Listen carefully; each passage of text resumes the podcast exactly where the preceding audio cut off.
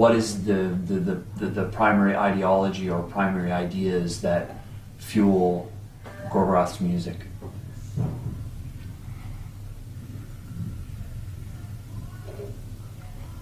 Satan.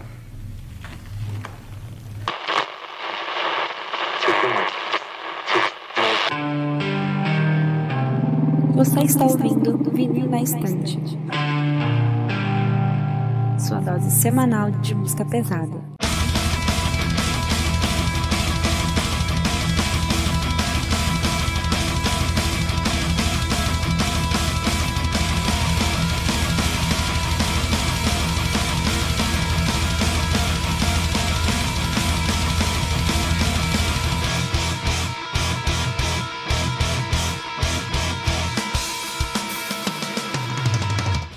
Eu sou a Kati. Eu sou a Gabi. Eu sou a Jade. Eu sou o Lucas. Eu sou o Peralta. Eu sou o Júnior. Eu sou o Ellerson. E eu sou o Sandro e voltamos para mais um episódio do podcast Vinha da Estante. Dessa vez para finalmente fazer a parte 2 do episódio Black Metal, né? Dessa vez novamente com a casa cheia e com dois convidados para ajudar a gente né, a falar nessa parte 2, que é o Ellison, que já gravou com a gente no episódio de cena holandesa. E aí, Elder, boa? Boa. Essa aqui já é a minha segunda participação, né? O Vinho na Estante. Mim é uma honra estar de volta aqui. Então, para quem não me conhece, eu sou o Ellison, ou o El, é, X o El Ferreira X nas redes sociais. É, sou do Rio de Janeiro, amante de black metal e colaborador na página do Heavy Metal Manas, né? É, estamos presentes aí no Instagram, no Facebook, temos grupo no Facebook, temos grupos no WhatsApp, Telegram, Discord, tem até canal no YouTube. Às vezes eu dou uma apariçãozinha lá, falo sobre música, enfim. Então, é isso, esse sou eu. E os links vai estar tudo aqui na descrição do episódio, quem quiser acessar pode dar. E outro convidado que temos é o Júnior, que é ouvinte nosso, lá do. Sempre tá lá na gente pra Twitch, lá no Discord. O El também, né? Tipo, a gente tá trazendo o pessoal da Twitch pra vir gravar com a gente. E aí, Júnior, de boa? Tranquilo. É, queria agradecer aí, né, o pessoal pela oportunidade de poder gravar.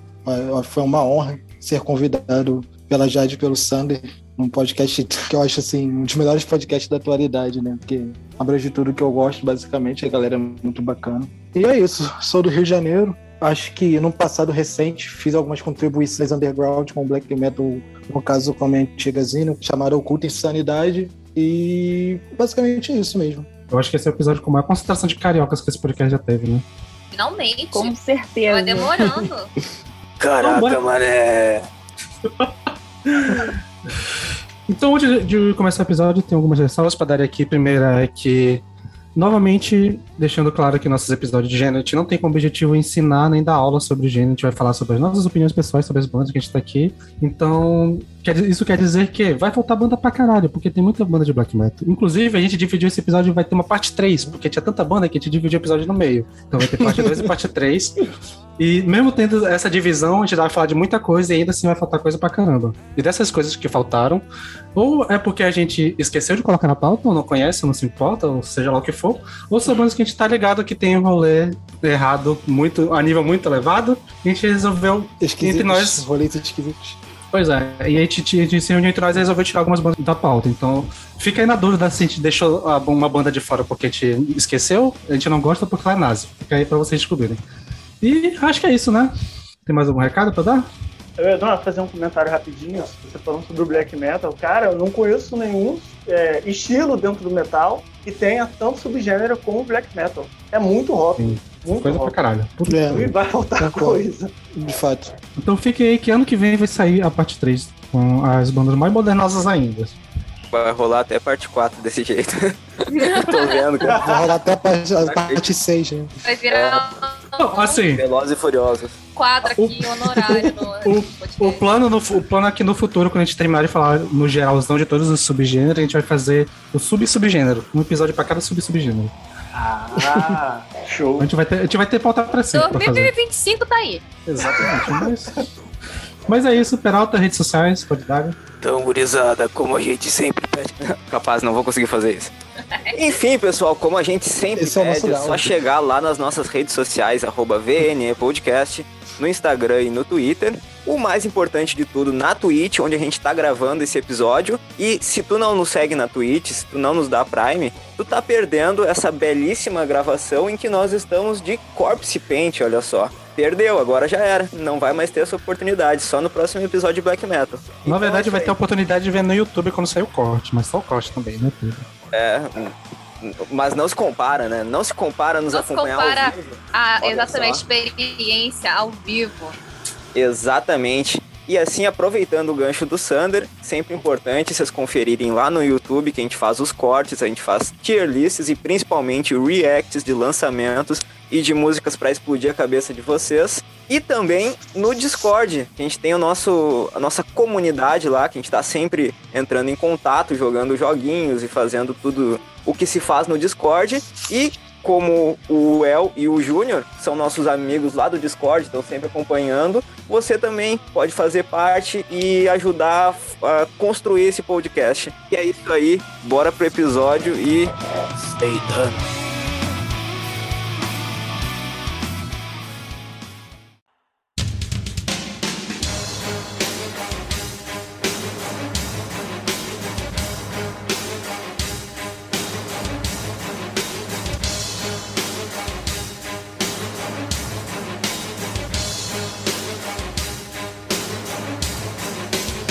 Então, é, pra começar o episódio, nós fizemos uma divisão de subgêneros aqui do Black Metal. Não vai ter banda que era pra estar num subgênero e tá no outro. Ah, Agora vocês entendem, a gente sempre faz tudo bagunçado, mas tem uma ordem nessa bagunça aqui. E a gente vai começar falando de bandas que tem a sonoridade um pouco mais Faz tradicional, parte. né? Que surgiram pós primeira onda, ou mas até que surgiram durante a primeira onda, a gente esqueceu de falar no outro episódio. E esse primeiro bloco então vai ser com as bandas mais tradicionais e vamos começar com o Samael. Então, o Samael é uma banda da Suíça, formada em 1987, né? Que originalmente, pelo menos ali no primeiro e segundo álbum, eles tinham muito a pegada do black metal mais tradicional, né? É bem mais crua a sonoridade. Foi no álbum Worship Him e Bloody Ritual, né? E depois eles lançaram o Ceremony of Opposites e agregaram na sonoridade o Symphonic Black Metal, né? E, assim, pra mim o uh, Ceremo- Ceremony of Opposites é o melhor álbum do Samael, sem dúvida. É um álbum bem redondo, bem gostoso de ouvir. Aí nesse álbum tem uma faixa chamada é, Baphomet's Throne, maravilhosa. É, é super indico para quem quiser conhecer a banda, começar por essa música, né? Aí logo depois eles lançaram o álbum Passeio, em 1996, eles trocaram a musicalidade, viraram industrial, metal industrial, e assim, depois disso eu parei de curtir a banda e eu não conheço mais nada dessa fase pra frente. Mas é isso. Cara, a coisa mais aleatória que aconteceu na minha vida foi estar num show do Samael em 2012. E eu odiei, porque o Lucas de 2012 odiava black metal. Cara, e eu. Mas, Como é que vocês foi parar lá, Mano, velho? o rolê aleatório. Rolê colega. aleatório total, cara. 2012, 2012, sei lá, eu tinha o quê? 19 anos. Eu fui lá por causa de um amigo meu que queria ficar com uma menina. Ele me chamou pro show. Eu falei, pô, eu vou, né? Show. E, e era tipo assim, ó, headliners do. do era, eu nem- era tipo um festivalzinho que te- teve aqui em Brasília. E headliner era tipo Raven, que é uma banda de heavy metal tradicional, que eu não gosto. E Samael. E eu ouvi os dois, eu odiei os dois. Foi tipo. um- Eu fui só pelo rolê O que mesmo. achou da sua vida? Mas fala, pra falar um pouquinho do que eu achei de Samuel, que eu ouvi o álbum é, Ceremony of Op- Opposites, e achei bem legal. Achei bom pra caralho. Gostei bastante, de verdade. E, principalmente o timbre da guitarra e o tom da guitarra, assim, e o vocal. Achei foda. Pois é, velho, eu ouvi esse mesmo álbum e eu não tava com a- uma expectativa lá muito alta por ser um rolê mais tradicional, assim, sabe? Eu tava pensando, hum, tá, black metal tradicional, pá. Mas no fim acabei curtindo, achei bom, achei um bom disco e, e me interessei pela banda. Já eu não gostei, não. Eu fui ouvir, eu não sabia nem que ele era mais é, puxado assim para esse lado mais tradicional. E eu não gostei, não. Eu não sei porque não me pegou. Eu acho que eu vi umas duas vezes e não foi, mas os primeiros álbuns eu gostei. Ele vai bem pro BM tradicional mesmo, como o El explicou, né? E daí parece que depois foi ficando mais heavy clássico e depois mudou pra industrial. E eu acho que a parte do tradicional lá dos primeiros álbuns foi a parte que eu mais gostei realmente de ouvir. É tipo, é tipo uma rolê meio primeira onda, né? Pelo menos sou pra mim. E Sim, não é pra não- também. E tipo, não é muito a minha praia no BM, eu prefiro a da segunda pra frente. Então foi meio que a relação que eu tive com Battery e tal. Que eu ouvindo eu gostei, mas quando eu terminava de ouvir eu não lembrava mais que eu tinha ouvido. E acabei deixando pra lá. Então, mas é é uma banda da hora. Eu, eu iria fácil no show deles, assim, deve ser uma pra caramba. Ou pelo menos era, né, no segundo tá agora. Pior que eu entendo. Não iria no show deles agora. É, eu entendo a sua relação, assim, que. Tipo assim, o Samuel é uma das bandas que eu mais gosto, né? O, o Ceremonial of Opposite é um dos riffs, assim, que eu acho um dos riffs mais fodas que eu conheço no black metal. Esse tipo, essa pegada mais tradicional, assim, tinha tudo pra não ser o tipo, no tipo de black metal, tá ligado? Porque quando eu comecei a ouvir black metal, eu já vi, basicamente vem do death pro black, né? Então vem aquela coisa assim, mais blast beat, né? E na época eu já tava muito viciado em Marduk, né? Mas é, é muito o tipo de black metal que eu gosto. E, tipo assim, o Worship Hymn e o Ceremony of Posit são álbuns é, merecidamente aclamados, né? Mas apesar dos pesares, é, o Samuel, eles, têm, eles, eles é uma parada assim. Eu gosto mais do que eles influenciaram aqui no Brasil do que o que eles próprios fazem. E assim como o Ellison, eu não ouço nada deles após o Passage, né? Que eles ficaram mais industrial, mais gótico, e por aí vai. Eu acho que, é, tá, senti bastante essa influência do, do tradicional, do, da primeira onda, no caso. Só que tem um tecladinho safado ali no meio que, com certeza, eu não, com certeza não sei, isso é muito forte, mas eu acho que acabou influenciando umas bandas depois que eu, sei lá, talvez diria que, talvez até o Children of Flora, porque o, o teclado é bastante sombrio, assim, que eu acho que o Children Uhum. carregou isso depois. Então, mas já, quando sim. eu concordo com quem falou que, tipo, é, você escuta o álbum, mas fica meio que não se lembra tanto, porque eu acho que ele cola muito no, no tradicional, na primeira onda, e você fica meio, ah, tá, Mayhem, Zoom e etc. Cara, foi exatamente essa reação que eu tive também. Eu já tinha escutado outras vezes, mas eu peguei novamente. Porque, exatamente, eu já ouvi outras vezes e eu não lembrava como é que era o som do Samuel. E aí, basicamente, na verdade, a maioria dessas bandas da, que a gente vai comentar agora de tradicional, eu tenho o mesmo, o mesmo comentário. É um som competente e é bom porque a gente tá ouvindo um, um black metal de segunda onda, entre aspas, mas com uma produção melhor. Uhum. E eu acho isso muito bom. Mas não é aquele tipo de som que, nossa, que inovador, ou que pega, que cola. Tipo, é só mais uma banda de black metal. E, e provavelmente eu vou emputecer muitos fãs de black metal aí que gostam de Samuel, porque eu sei que é uma banda super, super aclamada e tal. Mas assim, tem uma outra banda que a gente vai comentar aqui Não, nas, vou- nas tradicionais, que aí sim, fala, caralho, aí traz Sim. uma parada nova pro, pro, pro som, sabe? Ô, Mas ô, é Gabi, competente. Oi. ô Gabi, na verdade, vamos ser sinceros. A banda não é ruim, mas ela é meio genérica. É Tipo, não me incomodou. Ela Eu não acho que, fiquei, eu tipo, acho que não chega a ser genérico, não. Eu acho que tem muita coisa mais genérica no Black Metal. Acho Não, bem sim. interessante. assim. Ah, sim. Mas- E até porque se a gente for pe- pegar os dois primeiros álbuns saíram quase antes da, da, primeira, da segunda onda do black metal norueguês, né? Que é de 91 e 92. Então, tipo, são até um pouco mais antigos do que algumas das bandas que a gente é, falou no primeiro episódio.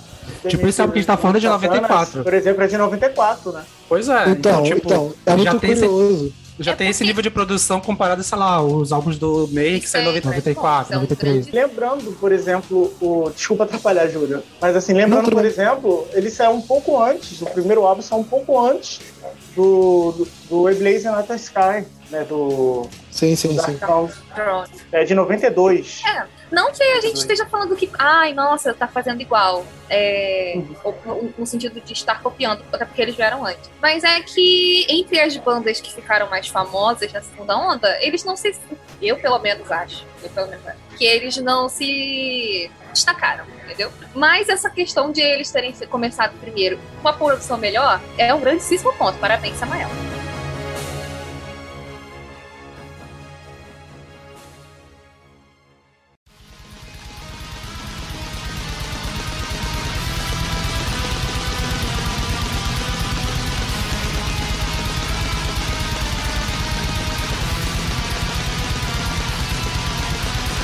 Beleza, seguindo aqui na pauta, a próxima banda também. ah, essa que eu acho que já segue mais. Eu acho que até um pouco mais famosa, né? Entre os, pelo menos eu, eu conheci ela antes do que o Samuel, que é o Dark Funeral. Então, assim, cara, eu não preciso dizer muito do Dark Funeral, porque, como eu falei, né? Assim como o Marduk, Dark Funeral também foi uma das primeiras bandas que eu ouvi e gostei de cara, né? E, tipo assim, apesar de eu ser abolicionista de participante, de todo esse enfeite que eles usam em cima do palco, que, bem dizer, é bem tudo só pra parecer extremo de verdade, gosto bastante de todos os álbuns deles, até o Atera Top Sanctus, né? Mas o álbum que foi pautado aqui é, é o meu favorito, né? que a Hail Murders é, é Hail Murder. Acho que ela inicia assim. Acho que é a terceira faixa do álbum, se não me engano. Ela inicia com os riffs bem agressivos, sabe? E foi impossível não gostar desse álbum de cara. E, E, tipo assim, eu acho que as paletagens em céu são muito bem executadas, né? sem querer cair assim no conceito muito técnico da coisa, né? O campo harmônico utilizado, assim, deixa bem a cara do que o black metal deve ser, que é tipo agressivo e harmônico, harmonioso, né? Eu acho que até eu ia falar que essa banda ela tem uma sonoridade que eu acho que é meio que o estereótipo ficou no popular do pessoal, da galera que não ouve black metal do que é o black metal. Exatamente, é o black metal com blast beat. Pois é, Como porque. assim? Não, porque assim, por exemplo, eu já vi o Peralta, já vi a Carol, tipo, meio que associando o black metal a algo muito extremo e rápido. E nem sempre é. Normalmente death metal é, É, muito mais rápido e pesado do que black Sim, metal. sim. Não, Aí essa certeza. banda eu acho que Sim, ela sim. tem a sonoridade que tem esse peso que a galera acha que tem no black metal. Sempre. Cara, eu Sim, gostei sim. desse disco, velho. Eu gostei desse disco e o que tu falou a respeito dos blast beats é muito, é muito notável, assim. Estão na cara o tempo todo e eu tive a péssima ex- experiência de estar na academia fazendo aquele elíptico, tá ligado? E daí começou o blast beat e eu tava, quando eu vi eu tava aqui e não foi legal, tá ligado? Mas assim, é, boa banda e bom disco. É, achei legal, achei legal, mas é que é a parada, né? Tipo, comecei a ouvir. Eu comecei aqui o, o VNE falando que eu não gostava de Blast Beats. Hoje, eu- hoje eu suporto. Então, enquanto eu ouvi esse álbum, eu falava, caraca, os caras estão animados mesmo, né? De, da porra. Mas. Não, eu, ficava, eu tava em dúvida se era tu ou se era o Peralta que não gostava de Blast É, Beat. Eu não, fiquei pensando, porra, eu. imagina ele, imagina Eu ele ouvindo gosto. esse álbum. Eu Não é gosto. que eu, eu, eu, não gosto demais. Hoje em dia eu, eu acho de boa. Mas é Galera, porque, sei lá, pra, pra mim esse álbum passou meio que sem, sei lá, sem momentos icônicos, sabe? Sei lá, foi meio Uhum. normal, pra, normal demais pra mim, sei lá. Não teve nenhum momento que eu falei, caralho, essa parte é muito foda. Foi, sei lá, ok. Eu não vou nem, eu não vou nem falar muito, não, eu só vou concordar com o que o Lucas falou. É, é sobre isso. Então, os dois estão Tudo errados, bem. porque a Tá tudo bem. E não tá tudo bem. E não tá tudo bem. Tava maravilhoso. Então, gente, é tudo isso e não tá tudo bem. Porque Eu vou, eu vou na vai, mesma linha. Eu vou na mesma linha que a Jade, dizer que não tá tudo bem, porque esse álbum sim é maravilhoso. Mas eu concordo com o que o Sander disse sobre ser um álbum que as pessoas acham que black metal é. Ainda mais por conta daquela capa maravilhosa desse álbum do que tá no pauta. Nossa, por Que, tipo, Deus, ela- gente. O, o, o, o demônio com unha postiça, tipo, cara, é totalmente caricato, a gente sabe disso. Só que esse álbum. Sim, cara, e tá de unha postiça, é lindo. Se você não falasse, eu nunca tinha notado. Eu nunca ia notar isso. É, é lindo e Aquele péssimo meme. ao mesmo tempo, sabe? aquelas unhas grandes, aquele meme. Olha que eu, te- eu, te- eu tenho um buraco no meu peito, mas as minhas unhas estão Ele é um maravilhosas. hollow de Bleach, ele é um hollow de Bleach. Os otaku vão entender. Exato. É, mas assim, a sonoridade pra mim é, pega bastante. Eu acho que essa rapidez é diferente de, de Lucas e talvez a Gabi, o Blast Beat sempre me pegou assim, tipo, mano, como alguém pode ser tão rápido, sabe? Mesmo conhecendo o É. Tech Death, etc. Exatamente. Eu acho que sempre me bateu tudo. bastante forte, assim, e é isso. O pior de tudo é que a bateria realmente parece um fuzil, né? Tá dando tiro. Então, Sim, sim. Não, e se tu pega a início da Hail Murder, aquele primeiro riffzinho com o Tremolo Picking e o Blast Beast, é basicamente o estereótipo de black metal, é essa parada aí. Então, tipo. Cara, eu, eu, curto, eu curto pra caralho esse álbum, acho bom, bom pra porra, tipo, é um dos álbuns que eu boto. E assim, pra quem foi pegar a banda de primeira e não conhece e foi pegar pelo Spotify, eu acho que tem umas 17 músicas lá, mas o álbum mesmo só tem 8. O resto é tudo bônus. Tipo. Então talvez se alguém ficou cansativo é porque o Spotify botou um bocado de música que não, era, não, não é do álbum e tal. E não me é, tem, tem é, até um- tem quatro músicas ali que é do EP Inhabitants for, Inhabitants for Satan. Sim, se eu não me engano, tem até um cover do, do Slayer lá de. Três, três músicas Mask, covers. né? Uma dos, isso, da Skin Mask e, e a música é, Alma do Sodom também. E a outra do outra banda que eu não conheço. Mas assim, eu, eu. Além desse, eu já também ouvi o, o que saiu em 2016, eu acho maneiro também. Então, é uma banda que eu curto pra caramba. Eu nem sempre ouço, é uma banda que eu acabo voltando só de vez em quando, assim, mas quando eu ouço, eu acho maneiro pra caralho. né, som deles.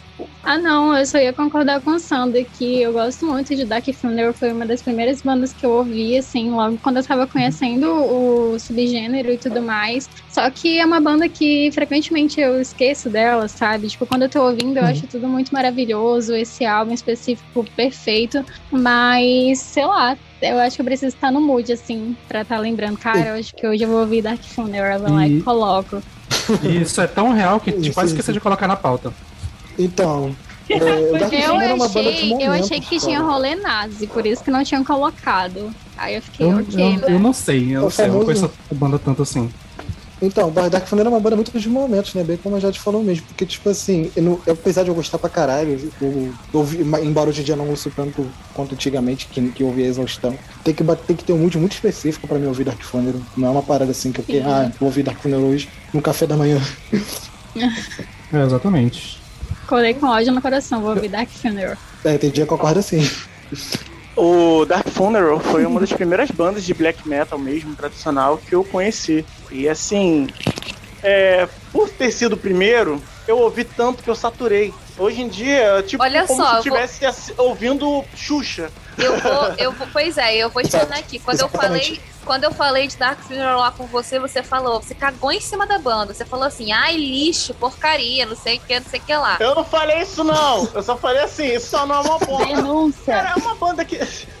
Gente, Vai isso é uma vendo, vai banda. vendo. Isso é uma banda que se você é, Eu sou uma banda. escuta, você vê depois Eu sou uma você banda. encontrar outros melhores, sabe? Ai, Principalmente que é certeza. da É, Suécia. eu falei no início. Cara, o, o Blast Sim, da sim, Suécia, o, a- a- parece a bateria que parece tiroteio. Marduk faz a mesma coisa, Off Mod, por exemplo. É, é bem característico daquele país. Agora, Então, eu tenho outras bandas muito melhores, assim, na minha concepção, mas se eu, eh, até uns anos atrás, Dark Funeral era a porta de entrada para um monte de gente dentro do black metal. Então, assim, a gente tem que entender a, todo o conceito histórico que essa banda teve, né? Até uns anos atrás é. era referência. Quer começar no black metal? Pega Dark Funeral, entendeu? Então, como eu é falei, mas, terrível. cara, tem toda a questão do, do, do cara, assim, sei lá, é, corte paint, porra, pesada, né? é, armadura, tipo assim, bem aquela coisa pra parecer extremo mesmo. Então, tipo assim, é isso é black metal, basicamente. Essa é a O próprio estereótipo que você conhece de black metal, Dark Funeral. O Dark Funeral, é o black metal da Exatamente. armadura.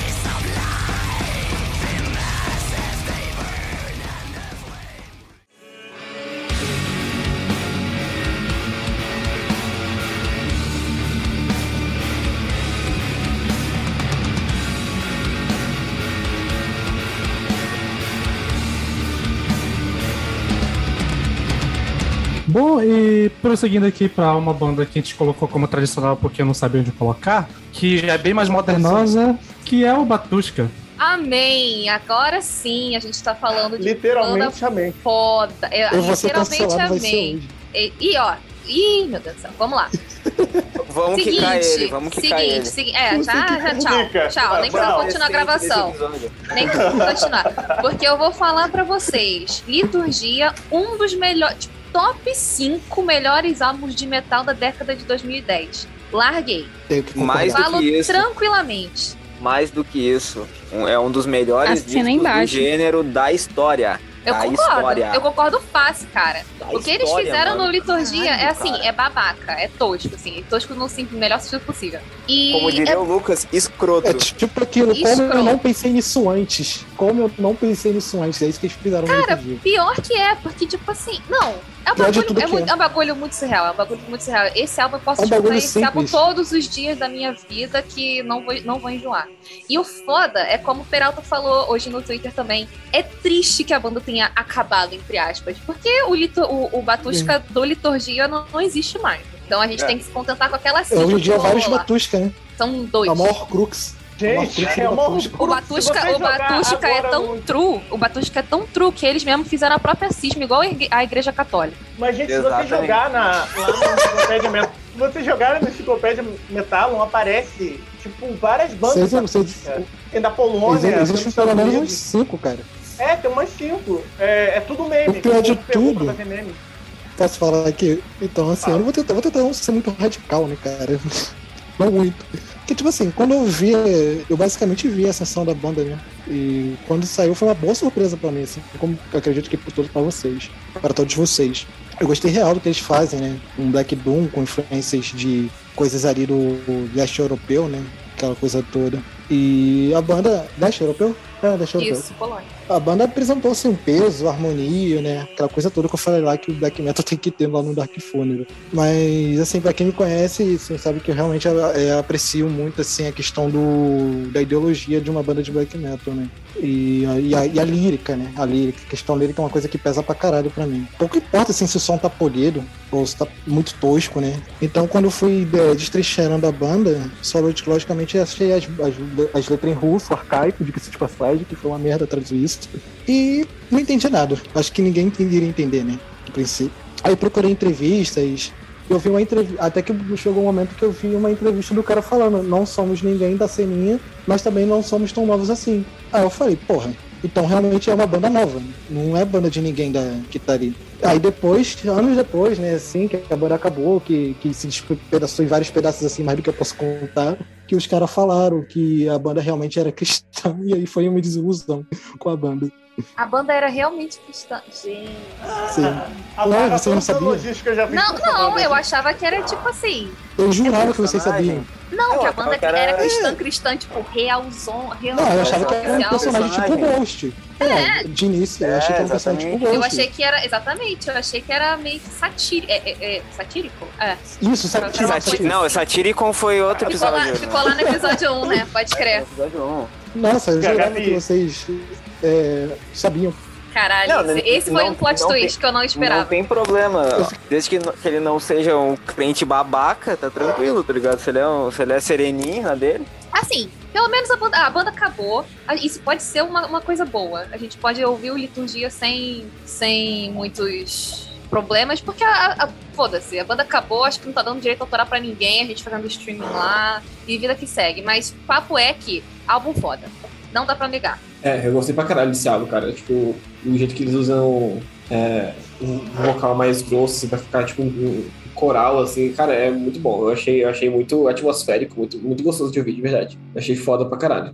Ah, gente, o Panirrida, do outro, de um, de um dos Batusta que se dividiu, é, é muito bom esse álbum. Panirrida. É o Panirrida é melhor. É que é o do. É o do Cristo? Ou É do Christoph. Não dá, é, é foda. Eu, antes, an- a- ano Death. passado, ano retrasado, eu, eu, eu sabia melhor a, a história do Batushka, mas eu esqueci tudo. Eu sei que tem o, o falso e o, e o de verdade. Eu sei que o de verdade é muito bom. No caso, é o, é o O Panirrida. Christoph é o Mas cara que, que compôs as O. Panirrida, ele é bom, mas ele não é. é, Ele não tem o apelo do, do.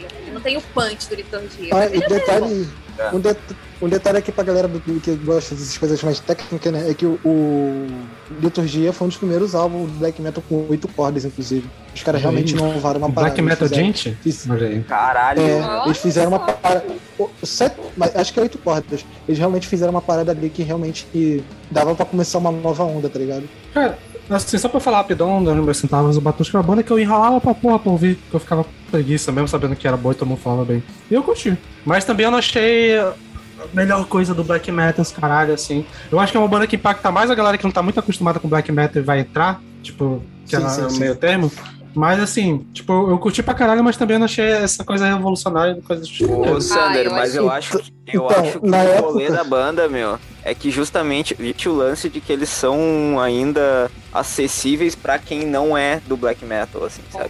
Porque eu não, Uhum, não, sim, sou- sim. não tenho costume de ouvir black metal, assim, o que eu ouço de black metal basicamente é o que vai cair na parte 3 do episódio. e, e assim, pra mim teve um apelo muito de cara, cara. Muito, muito de cara, a forma eh, com a banda mistura bem o peso e a melodia, assim, sabe? E eu acho que é isso, é, é justamente pelo o, o apreço que foi colocado na composição, assim. Não vai ser algo que, meu Deus do céu, mudou o universo, não. Se for ouvir pensando nisso, ah, a gente não vai curtir nada, tá ligado? Tudo vai soar genérico. Mas enfim, assim, pegando uma estrutura de um black metal tradicional e adicionando pequenos elementos, eles conseguiram fazer um, uma- um bagulho com uma identidade muito forte. Muito forte. Acho que é por isso que a banda tor- se tornou um fenômeno, assim, muito rápido, sabe? Cara, eu Sim. concordo com- muito com o que o Peralta falou, porque quando eu descobri o Batushka, eu não gostava tanto de black metal. Eu gostava de uns black, metal- uns black metal mais soft, tipo folk black metal, é, prog black, também slaved e tal. E quando eu peguei o, o Liturgia, foi realmente aconteceu essa parada. Ele é apelativo pra quem não tá muito no black metal cruzão. Sim, sim. Então, isso é um ponto muito foda e muito real. Mas eu vou falar pra vocês que eu acho que assim, o não é inventou a roda, não é uma coisa sem precedentes, igual, sei lá, um Zielenardo da vida, que é uma coisa totalmente original. Mas é o que o Operator falou, se a gente for ouvir tudo pensando dessa, dessa forma, a gente não vai aproveitar muita coisa. Mas eu acho que o Batushka, ao, ao, ao misturar lá os elementos lá de, de- da cultura ortodoxa é, eslava, Mano, ele nunca- ninguém nunca fez isso antes. Ninguém nunca tinha feito isso. Sim, sim. Não tem muito pra falar, não. Basicamente, eu vou concordar com o Peralta. Tipo, só que pra mim, eu nessa parte do álbum em si, eu concordo muito com o que a Gabi falou. Eu adoro esse álbum. Pra mim, é um tipo de. aquele tipo de álbum assim que eu posso ouvir várias vezes seguidas que eu não enjoo. Mas e eu também concordo com o que o Peralta falou na parte em que ele disse que é muito uma coisa assim que você apresentaria pra quem não gosta de black metal. Eu acho que funcionaria muito bem dessa forma. Assim, a primeira vez que eu ouvi, eu lembro que eu fiquei, caramba, isso aqui é black metal e tal, que loucura. E depois eu fui pesquisar o que, que eles faziam, né? Cantando em língua eslava, eclesiástica e tudo mais. Achei maravilhoso.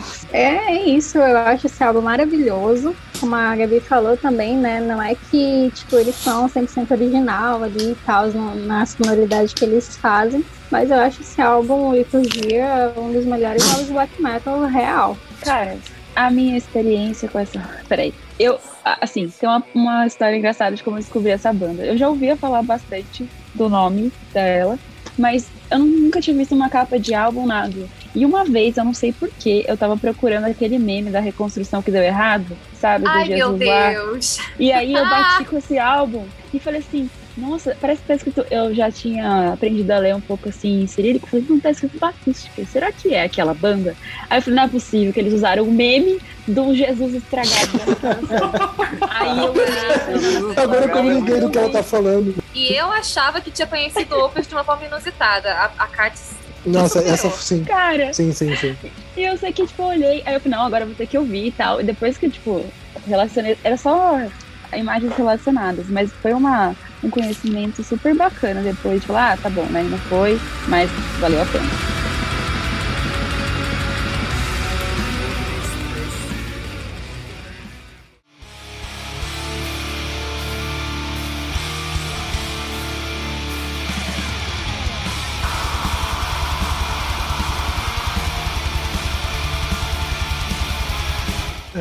Isso. Já estouramos o tempo pra caralho do Batusca, podemos continuar? Então vamos lá, que a próxima banda que temos na pauta é o Vatain. Vatem foi uma banda que eu conheci também por uma treta num, num festival aqui em São Paulo, que sentaram o cacete numa outra né? banda. Mas enfim, é, foi, foi por isso que eu descobri que essa banda existia. Sempre polêmicas. Mas falando do som e dos caras, eu acho que o Vatem tem uns trabalhos é, nomináveis, né? E a maioria deles, tipo, as músicas que eu sempre curti é, em playlist, aleatória, coisa do tipo, tá no Wallace Darkness, que é o único que a gente faltou. Ou então no seu anterior, que é o caso do Lucifer. É, e eu acho que assim, que o Lawless Darkness é uma mistura de tudo que, que deve ter tido na primeira onda, sabe? Tipo, algumas faixas têm uma pegada mais speed metal, que tinha um pouco no black metal do Dark Throne, é, ou então do Hellhammer, dependendo desse álbum, né? E só que eu acho que. E tem a parte chiada também, que você via mais em Doom Mayhem. Então eu acho que é um- é uma, é uma mistureba, assim, atualizada dessas coisas, com um vocal incrível. Mas o que faz o, o Vaten ser diferente é, em essência, assim, da primeira onda, é que além do fato que eles são. que eles vieram depois, óbvio, é, eles são suecos, né? E suecos sempre vão colocar melodia e muita bateria nas coisas que eles fazem. E eu acho que isso é fato.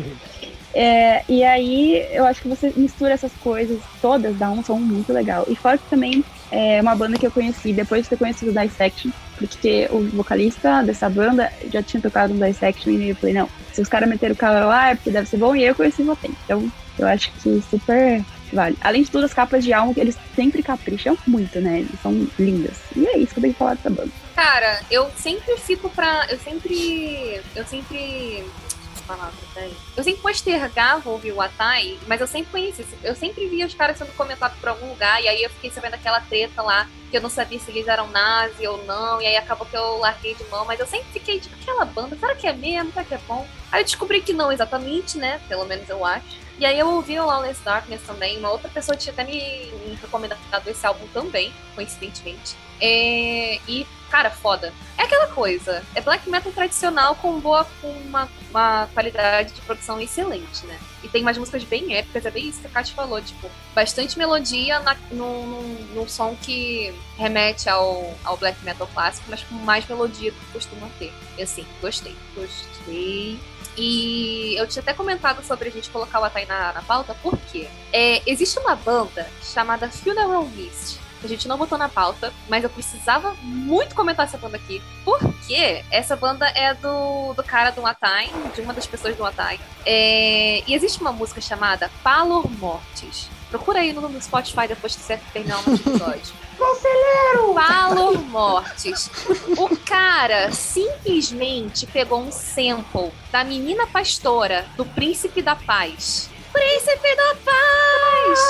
É, como é que é? Glorioso! O pastor! E não sei o que, não sei o que lá. E ele botou no meio da música. Assim, do nada. E ficou foda. Então, assim, eu só queria comentar isso, que é um dos maiores atos do metal da história. O cara meteu um meme brasileiro no meio da música de black metal. Gabi, tu tá bem? Tô bem de quê? Onde tu anda procurando essas coisas? Eu tô assustado, né? Gente, eu não Sinceramente. sei como, como que assim? foi o que eu cheguei ô, nisso. Eu juro que eu não sei. Gabi. Eu conheci Funeral Mist antes de Watai. Ô, Gabi, esse Como assim funeral conhece? não é do Mortos do Mardo? Eu vi na, no Metalon que era Watai. Por isso que a gente falou Eu desse achei que. Essa aqui é uma, da- uma das minhas bandas favoritas da Suécia. É, resumindo, né? Porque a, a Kat, né, que começou a falar. Ela, ela explicou muito bem sobre isso.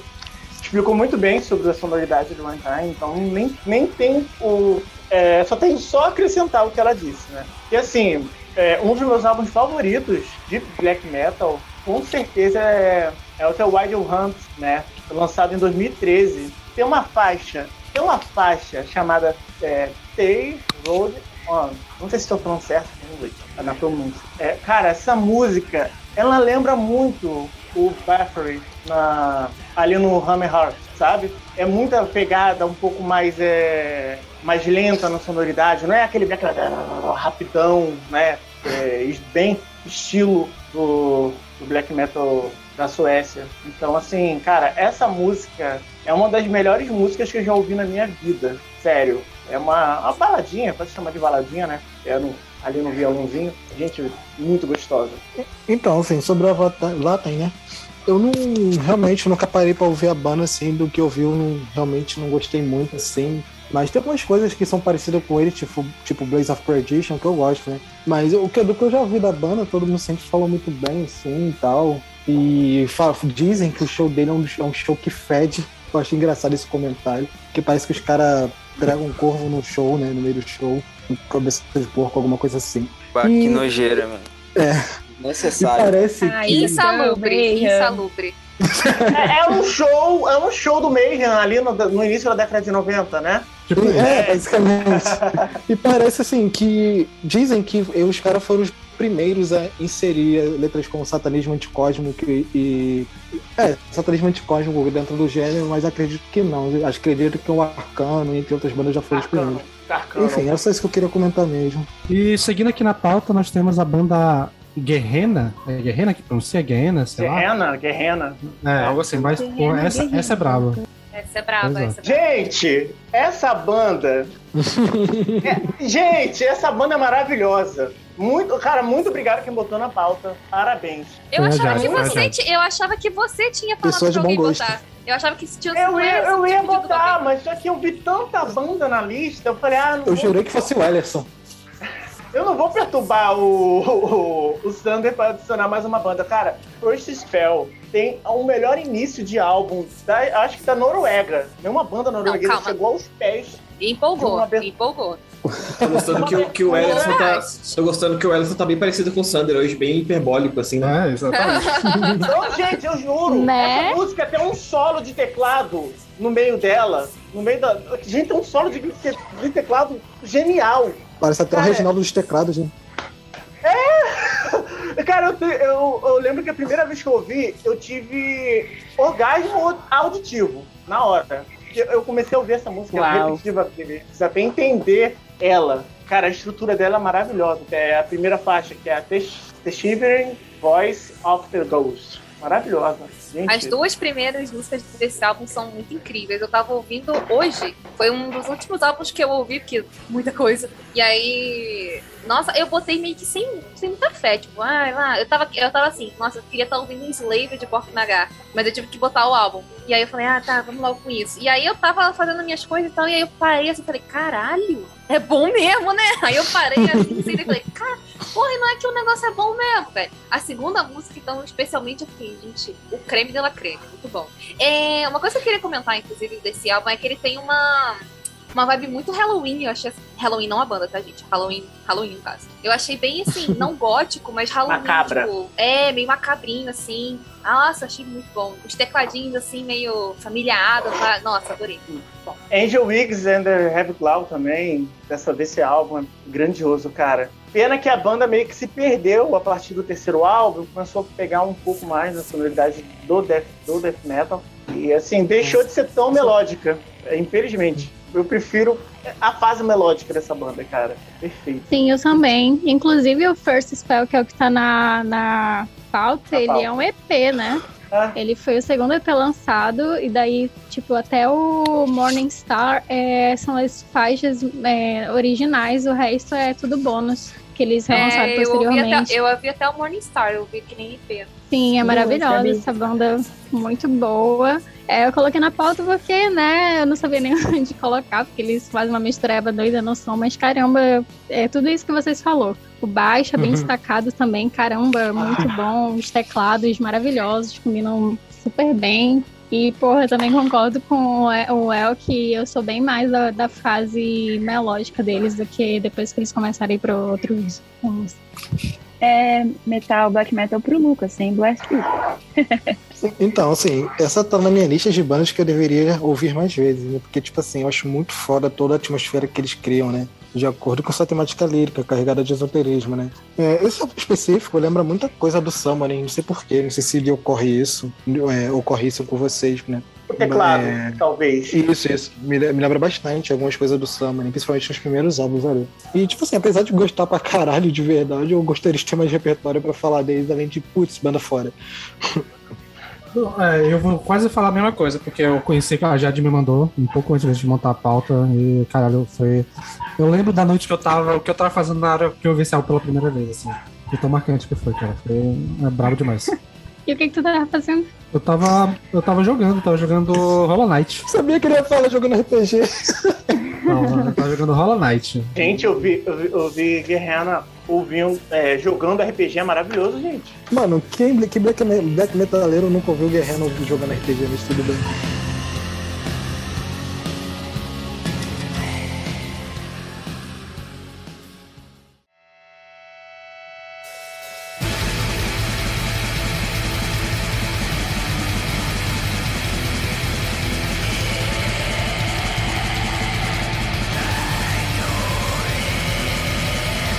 Então, seguindo aqui o episódio na pauta, nós temos a banda que é o exemplo do Vim pelo meme e ficar aí pela aula, que é o Secret Song, que é a banda Sim. que meio que deu uma hypada pela melhor capa de black metal da história, que é simplesmente de cara de óculos escuros no meio do, do mar. Revolucionário. Uma fotinha de Instagram, cara. Cara, é meteu uma foto vibe, de né? Instagram, um filtro de Instagram na foto. Filtro feio ainda. Não, e, e o pior é que é tão bizarro, meu, que tu ouvindo, tu ouvindo o álbum e ainda parece conceito, tá ligado? Cara, gente, eu, eu, eu, eu, eu, eu sempre. Eu, eu, eu tava por essa banda, assim, ó, desde que saiu, porque tava todo mundo falando dessa, dessa, dessa, dessa capa. Aí eu fui ver e falei, gente, não é que isso é bom, cara, que ódio. É bom pra caralho, É mano. bom, pra caralho. velho. E sabe o que que é mais escroto? É porque além da foto de, de, de Instagram na- que é na capa, a logo é bonitaça. Sim. Esse cara, esse cara é um palhaço. Não, ele Puta fez. que É, pariu. é muito sacanagem. né? É um É muito palhaço. sacanagem. Mas, todo mundo, né? mas muito bom, muito bom. Realmente o som é muito foda. Gente, eu Cara, comecei isso a escutar o álbum cheio de preconceito por causa da capa. Eu lembro a polêmica na época que saiu, e todo mundo elogiando. Eu falei, ah, não, olha essa capa. Jogando, julgando o livro pela capa, né? Pô, Mas Normal. não tem como não fazer isso com essa cara. Eu olhei assim, ah, é Não horrível. Deve Inacreditável. ser, deve, ter uma, deve ser aqueles álbuns lá que tem três horas de solo de guitarra. Não. Aí eu fui ouvir por causa da pauta. Meu Deus, me surpreende. Falei, puta que pariu. Que porra é essa que eu tô ouvindo delicioso? É que banda bom, linda, cara. É. Caralho, Linda. e, Eita. e assim, meu, o, o cara tem muito a vibe de estudante de administração, né? Não, estudante de direito. Parece. É, eu acho que por aí, tipo, um engenheiro. Também, Não, também. tenta, não tenta jogar essa pra, Médico. Não tenta jogar essa pra longe de ti, não, Paulo. É, tô, Ele tem tô- cara tô- mesmo de estudante de, exal, de exatas. Exaltas.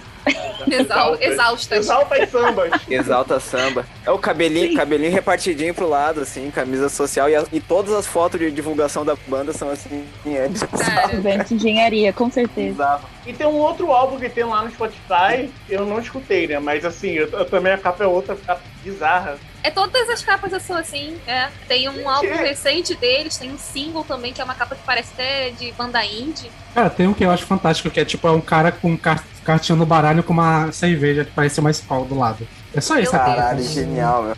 E assim, é, é foda que lançaram, tipo, as camisetas. A camiseta é só preto e branco, assim, com a cara dele com óculos escuros? Genial, muito velho. bom, muito, muito bom. Lança- Esse sim é uma revolucionário. Esse lançaram uma é versão revolucionário do física. black metal. Que é com o mesmo filtro das capas lá, da- das capas clássicas do Dark Throne, tá ligado? Em preto e branco. assim. Caraca, foda. Aí eu quero, Cara, eu quero essa capa. Eu vou. O pessoal na segunda onda, eles queimavam igreja. Esse cara lança um, um álbum sorrindo. Filtro de Instagram. Um filtro de Instagram. Que mais que... Ah. Eurônimos, tu perdeu. É. Tu perdeu. Você sabe que perdeu. E, cara, Eurônimo Eurônimo está se coçando no túmulo nesse momento. Você... E assim, a- e, fa- e é aquilo que eu falei, né? Tem o meme, capa, causa de uma sonoridade, cara, é, é absurdo. Eu acho que é tipo uma banda que tem sonoridade clássica, assim, tipo, pega muita galera, do- tipo, do próprio Mayhem, do Dark Throne, ali, dos primeiros álbuns. Mas também eu sinto um quesinho de Black Gaze em alguns Tem uma lugares. ali. ambientação. Tem uma Tem um- ambientação. Hum. Mas eu não sei exatamente o que é.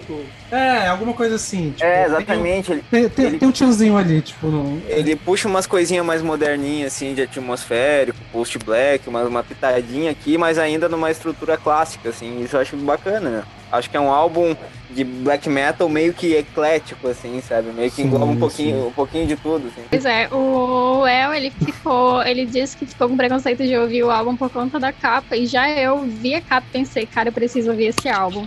E aí o Sander, o Sander me mostrou todas as capas, e eu fiquei um tempão rindo e tudo mais, eu fui ouvir assim, mas eu não, não dei muita moral até ter que ouvir pra, pra pauta, né, pro, pro episódio, aliás, e eu realmente adorei, né, eu só não entendi uma coisa, é um cara que faz tudo? Ou ele tem... É. No, É, no ser. início era, no início era. Agora já tem uma banda. Uma banda coisa, mas acho que a composição ainda é tudo dele ainda. Ah, tá, isso que eu não tinha É o entendido. Danny Cross. Pois é, eu vi uma entrevista dele na que eu pesquisei, eu tava vendo uma entrevista dele que ele fala que tem uma que criaram várias teorias sobre essa capa do álbum Sacred Sun. E aí a que ele mais gosta é que ele na verdade matou o cara que tá na capa. e aí tirou uma foto, pe- entrou no Instagram do cara, pegou a foto e publicou lá. E aí eu, gente, até que faz sentido. Ni- Ninguém Cara, nunca cara. vai saber se é verdade. É, só pra encerrar, eu- foi- foi- o cara foi muito inteligente, né? Porque ele tem uma sonoridade que, se ele lançasse só, ia acabar passando batido. O cara fez uma parada que basicamente todo metaleiro, black metal do mundo foi pelo menos olhar a capa dele. Tipo, É ele conseguiu chamar a atenção muito da hora. E prosseguindo aqui, nós temos a banda Morte. Cara, essa banda é ali da nova onda de. Da nova onda de black metal lá da Noruega, né? É, seguindo aí nessa linha do, do, do Tolkien, por exemplo, tem uma sonoridade muito própria ali da, da região da, da, da- da Noruega, que é o- a sonoridade é bastante fria, né? Então você escuta a banda e você lembra muito do Dark Throne, você vai lembrar do Mayhem, do Gorgoroth, e eu acho interessante que estão trazendo aí para nova geração de black metal, né?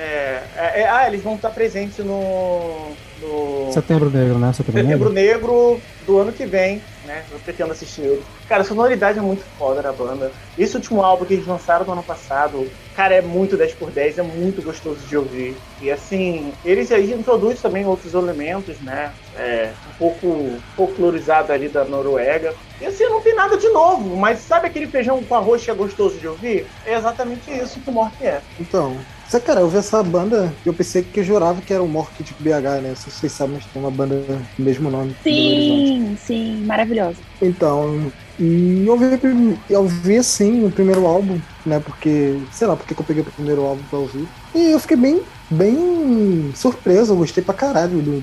Porque é bem um tipo de black metal que eu gosto também, né? Que é toscão, ríspido, rápido, veloz, em alguns momentos, né? E já o álbum que foi listado, eu achei um tanto diferente do primeiro, né? Mas gostei do mesmo jeito, eu achei a banda foi uma boa surpresa pra mim. Eu não tinha nem ideia, assim, do que poderia ser a banda. Pra mim também foi uma boa surpresa, porque eu não conhecia. E eu perdi o que o Jimmy falou porque eu tive que sair, mas eu escutei a parte que ele falou que é uma boa- foi uma boa surpresa. Mas eu só ouvi o álbum que tava na pauta. Então eu acho que eu tenho que ouvir mais, mas eu gostei do que eu ouvi. E pra fechar esse primeiro bloco de tradição, nós temos uma banda que a gente já citou no episódio de cena holandesa que o Alisson gravou com a gente, que é a banda Azaground. É muito das minas, né? É das minas. né? Isso, das minas, cara. Eu achei que era do Nerdcast.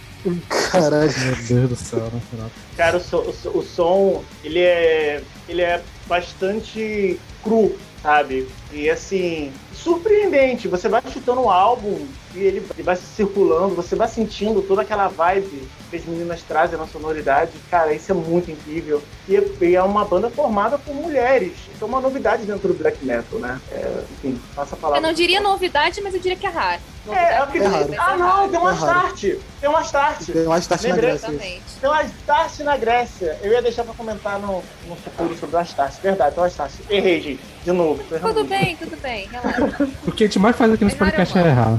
É, pois é. Mas enfim. Inclusive, eu achei. Nossa, primeiro, a capa desse álbum é belíssima, do último delas, né? Que eu esqueci o nome, mas é o último álbum delas. E ótima produção. Cara, Black metal tradicional com boa produção, não tem muito como errar. Pode não ser aquela coisa, nossa, é, inventou a roda, mas é gostoso de ouvir, velho. Não tem jeito. É bom. Eu, eu gosto de tudo, eu sou eclético. É, eu sou Eu de eu ouço. merda e gosto eu- de som.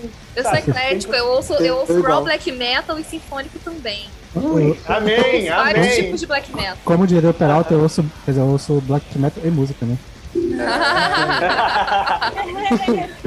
Essa, Cara, essa banda é muito único- boa, até parece esse- que é música. Esse é o único lugar do mundo em que a gente tá vestido de, de, de- de black metaleiro falando mal de black metal. Olha isso. Caraca, Deveria ser padrão, né? Consciência de classe. Consciência de classe. conceito de classe, de fato. Então, eu vi primeira vez em 2019, né? Tava assistindo os vídeos do Dark Nocturne e apareceu o Shodown também. Muita gente falava que era parecido e tal, mas eu não achei tanto assim não. Até porque o Darkness é mais na linha do Enthroned, né? Gostei demais da atmosfera que elas criaram, bem como o El, o El- o El falou. E tipo assim, é uma atmosfera do caralho que elas criam. No show que eu vi, o teclado sobressai demais da guitarra.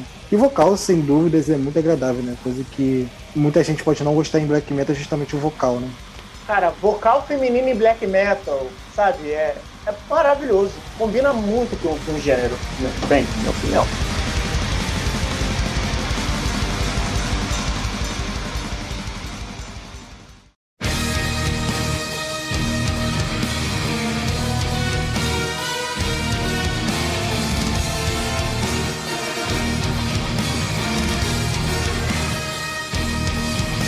Beleza, começando aqui as bandas de sinfônica, nós temos o Dimo Borg.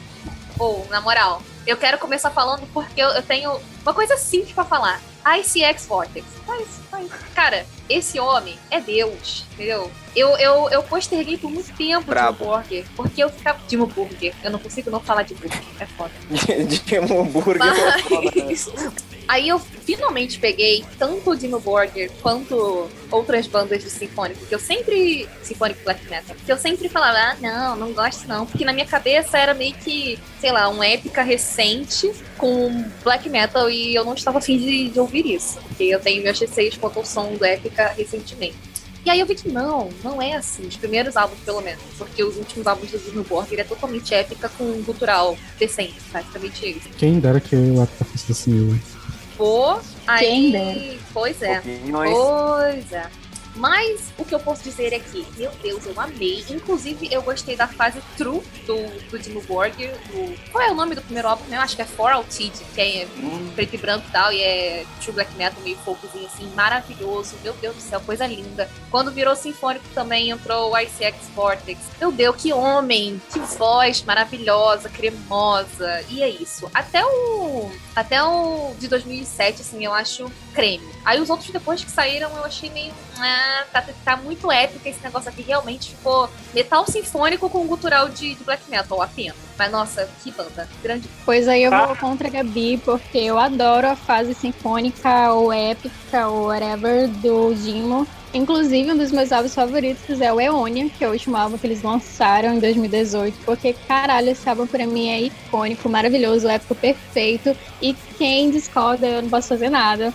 Porque eu já vi muita gente. Eu lembro que na época que saiu, muita gente falou mal, disseram que eles queriam fazer um, um abrahadabra e não deu certo, mas eu discordo totalmente. Eu acho que eles nem estavam mais nessa fase de querer fazer coisas novas, eles só estavam realmente, sei lá, indo no feeling ali. E o Eonion, caramba, é um álbum maravilhoso. Inclusive, é um álbum assim que eu super indicaria para quem não curte Dimo e para quem não curte ou tá, sei lá, conhecendo agora metal sinfônico ou o black metal sinfônico. Cara, para mim foi um dos melhores lançamentos do ano. E eu concordo que os primeiros álbuns são incríveis, né? A Gabi já falou sobre isso, sobre o For Outside, Kids eu não sei como é que fala. E caramba, esse álbum é incrível também, mas pra mim a fase lá do puritânico pra frente é perfeita. Não, assim, o, o Dimo pra mim é uma banda que foi uma das primeiras que eu peguei assim de black e tal. É uma banda que eu gosto da. todas as fases praticamente. Eu gosto da fase inicial, da meiuca e do final. Tipo, realmente não tem nenhum álbum desse que eu não curto. É uma banda assim de coração, de formação e tal, com no black metal. Inclusive, a gente tem. A gente sempre toca a música do Dimo Burguinho, um trecho dela, todos os episódios do VNL. Fica aí, a, a, fica aí no ar qual é. Easter eggs. Né, gente, eu, tô, eu, eu, começo a assistir o podcast aí durante. É, é, opa, o Chagrat vai entrar. Aí começa. Aí, e, assim, eu acho que o meu favorito é o Abrahadabra, porque foi lançado na época que eu comecei a ouvir a banda, então acho que eu acabei pegando um gosto ali, eu, eu adoro. Mas eu curto pra caralho também o Death Put Armageddon, que acho que foi o auge do vocal do, do ASS.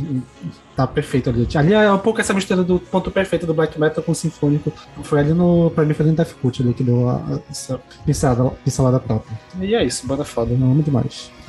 Cara, uma das primeiras bandas de metal, é sério, foi o Dimmu Borg. Eu lembro que eu conhecia, o que eu conhecia de metal era que eu escutava na mídia e tudo mais, eu não procurava saber sobre banda. Eu lembro que nos tempos de escola, um amigo meu chegou para mim, eu com 13 anos, me apresentou, isso daqui, é uma banda de black metal, mas nessa música ele não tá falando sobre satanismo era a música The King Carnival Creation. É, aí, cara, eu escutei essa música e eu fiquei. Eu preciso saber mais sobre essa banda. Aí eu comecei a escutar essa música, eu procurei na internet. Eu lembro que eu botava na La House, me achava truzão, malvadão, ouvindo Dimo Borg, deixava aquela capa ali do Sorte Diablo ali na tela do computador na La House. Inclusive, é... o, o clipe da da, de uma música desse álbum, que é aquele clipe do Estrutrozão, entrando num portal ah. com um pentagrama, queimando um a cruz. Com... Cara, é muito tosco, eu amo aquele clipe. Cara, esse, esse clipe na, é, na época era o supra-sumo do satanismo, sabe? É que eu achava, oh, sou fodão, tô, olha que coisas que eu ouço. E assim, cara, eu tenho uma relação tão antiga com o Dimo Borg que é quase afetiva quando eu escuto. Porque eu lembro do meu passado, das primeiras bandas. É, o que me fez gostar de metal extremo, de gostar talvez de metal, seja o Dimo Borg. É muito bom da porta de entrada, né? Eu, eu acho é, que dá imagino dizer... muito que seja. Eu acho que dá pra dizer que o Dimo Borgir é a banda de...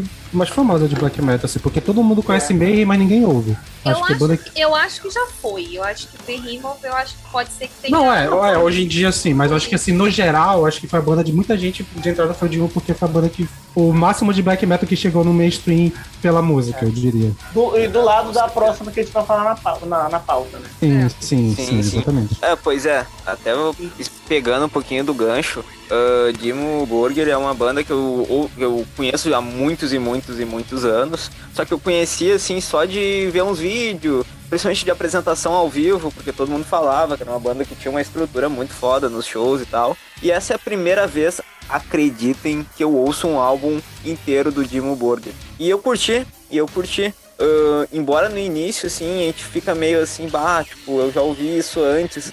Só que a gente já ouviu isso antes porque todo mundo que chegou depois meio que pegou, tá ligado? Então, assim, tipo, de certa forma, é uma banda que tem esse lance de ser seminal, assim, sabe? Aquelas bandas que, que trazem um estereótipo e a galera que surge a partir daquilo ali, todo mundo vai copiar, sabe? É, eles pegaram a centelha que o Emperor fez de pegar uma parada sinfônica e realmente transformaram uma parada sinfônica de fato.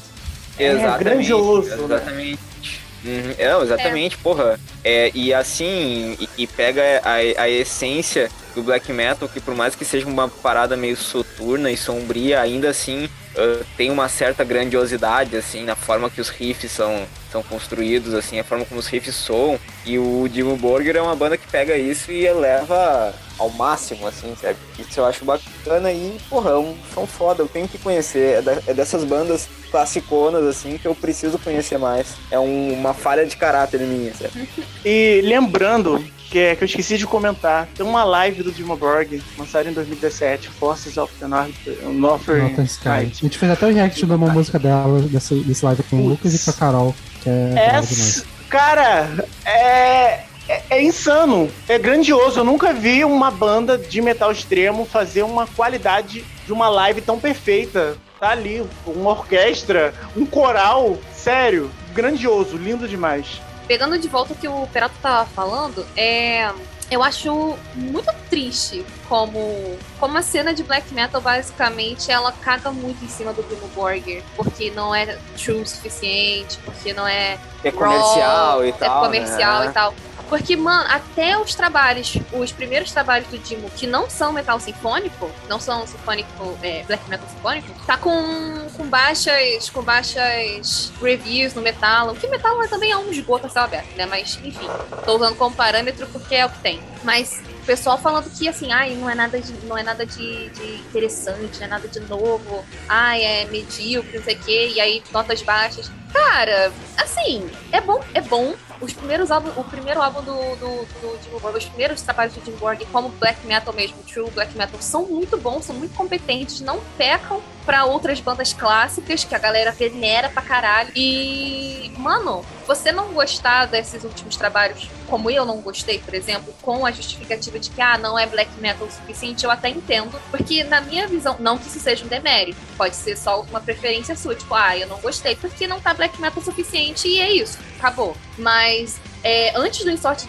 Diaboli, né, pra trás, quando. É, era, era um black metal sinfônico, não era metal sinfônico com, com elementos de black metal. Era o black metal, sabe? Então não tem pra quê. Não tinha por que eles cagarem tanto assim. É muito escroto. Eu, eu acho muito escroto. Eu, vou, eu, eu virei aqui defensora da banda, até porque tem o. Mas essa banda, porra, é, não tem como, cara. O Spiritual e o Puritanical. Tá, e o Entron também. O Entron, não sei, Entron, Darkness. Triumphant. Inclusive, eles, isso, é, é, o estereótipo do Dima é botar dois adjetivos né, nos nomes né? é, é, percebi, percebi. Cara, eles não perdem, eles não perdem por nada. E acho que é muito desproporcional esse hate que eles levam. Até porque o Imperial tava fazendo lá metal sinfônico, black metal sinfônico em 94 e ninguém tava reclamando, né? O, o, o rolê da reclamação é só porque ficou famoso. É basicamente porque pois ficou é. famoso. É, isso aí. tem uma produçãozinha tem... melhor ali, já não sei. Black Metal tem, tem síndrome de underground, mas a gente não vai tocar nesse assunto agora porque tem muita coisa pra falar ainda, então. Lucas, Carol, uh, Lucas, Kat e Júnior, se vocês não falaram ainda, hora de vocês. É, cara, eu achei interessante o, o Timo Borg. Foi, foi, foi, legal ouvir. Mas o álbum que tá na, na pauta, eu não gostei.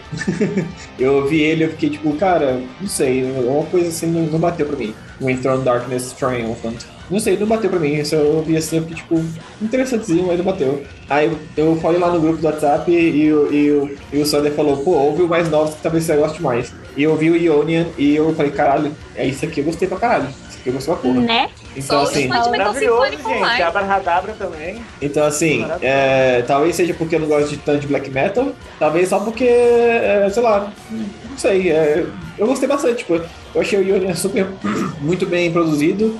Eu achei divertido de ouvir, eu achei legal, eu achei maneiro, eu gostei muito do vocal. Inclusive já tinha gostado do vocal já no, no, no Enthroned, mas é isso, cara, eu achei legal. E, e é uma banda que nem o Perato falou, é uma banda que eu, que eu ouço falar há muito tempo e tem esse, todo um hype em volta, em volta da banda, mas eu nunca tinha parado pra ouvir mesmo. Mas o Ionia me convenceu a continuar ouvindo no, novos lançamentos. Eu não sei se vou parar pra ouvir a discografia inteira, mas lançamentos eu virei. Eu cheguei no Dimo Borg por conta de puro fangirl, porque eu achava o Chagraf muito gato. E falei, nossa, vamos atrás disso. E não, não foi. É, eu cheguei no som e, assim, o sinfônico nunca foi uma coisa que me atraiu é, no geral, seja ele metal sinfônico e metal sinfônico no black metal. Só que tem bastante bateria, né? Então foi o que me manteve próximo, assim, à banda, mas não muito. É, só que eu acho também o que eles fazem grandioso e não entendo esse hate que fica por cima deles. Uh, simplesmente acho que o black metaleiro. Metaleiro já é chato em geral, mas o black metaleiro consegue ser pior. E eu acho que é por isso. Mas o som em si é agradável, na medida do, do tanto que se gosta de sinfônicos.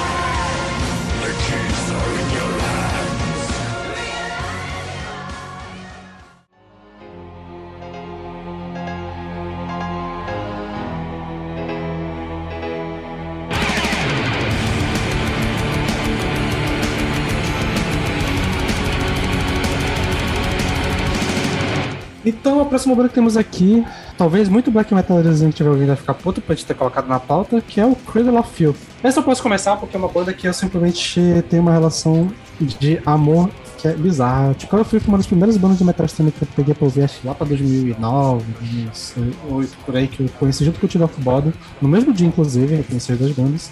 E basicamente foi uma banda que pautou a minha adolescência, ensino médio, era Creed of Filth, cara. Tinha camisa.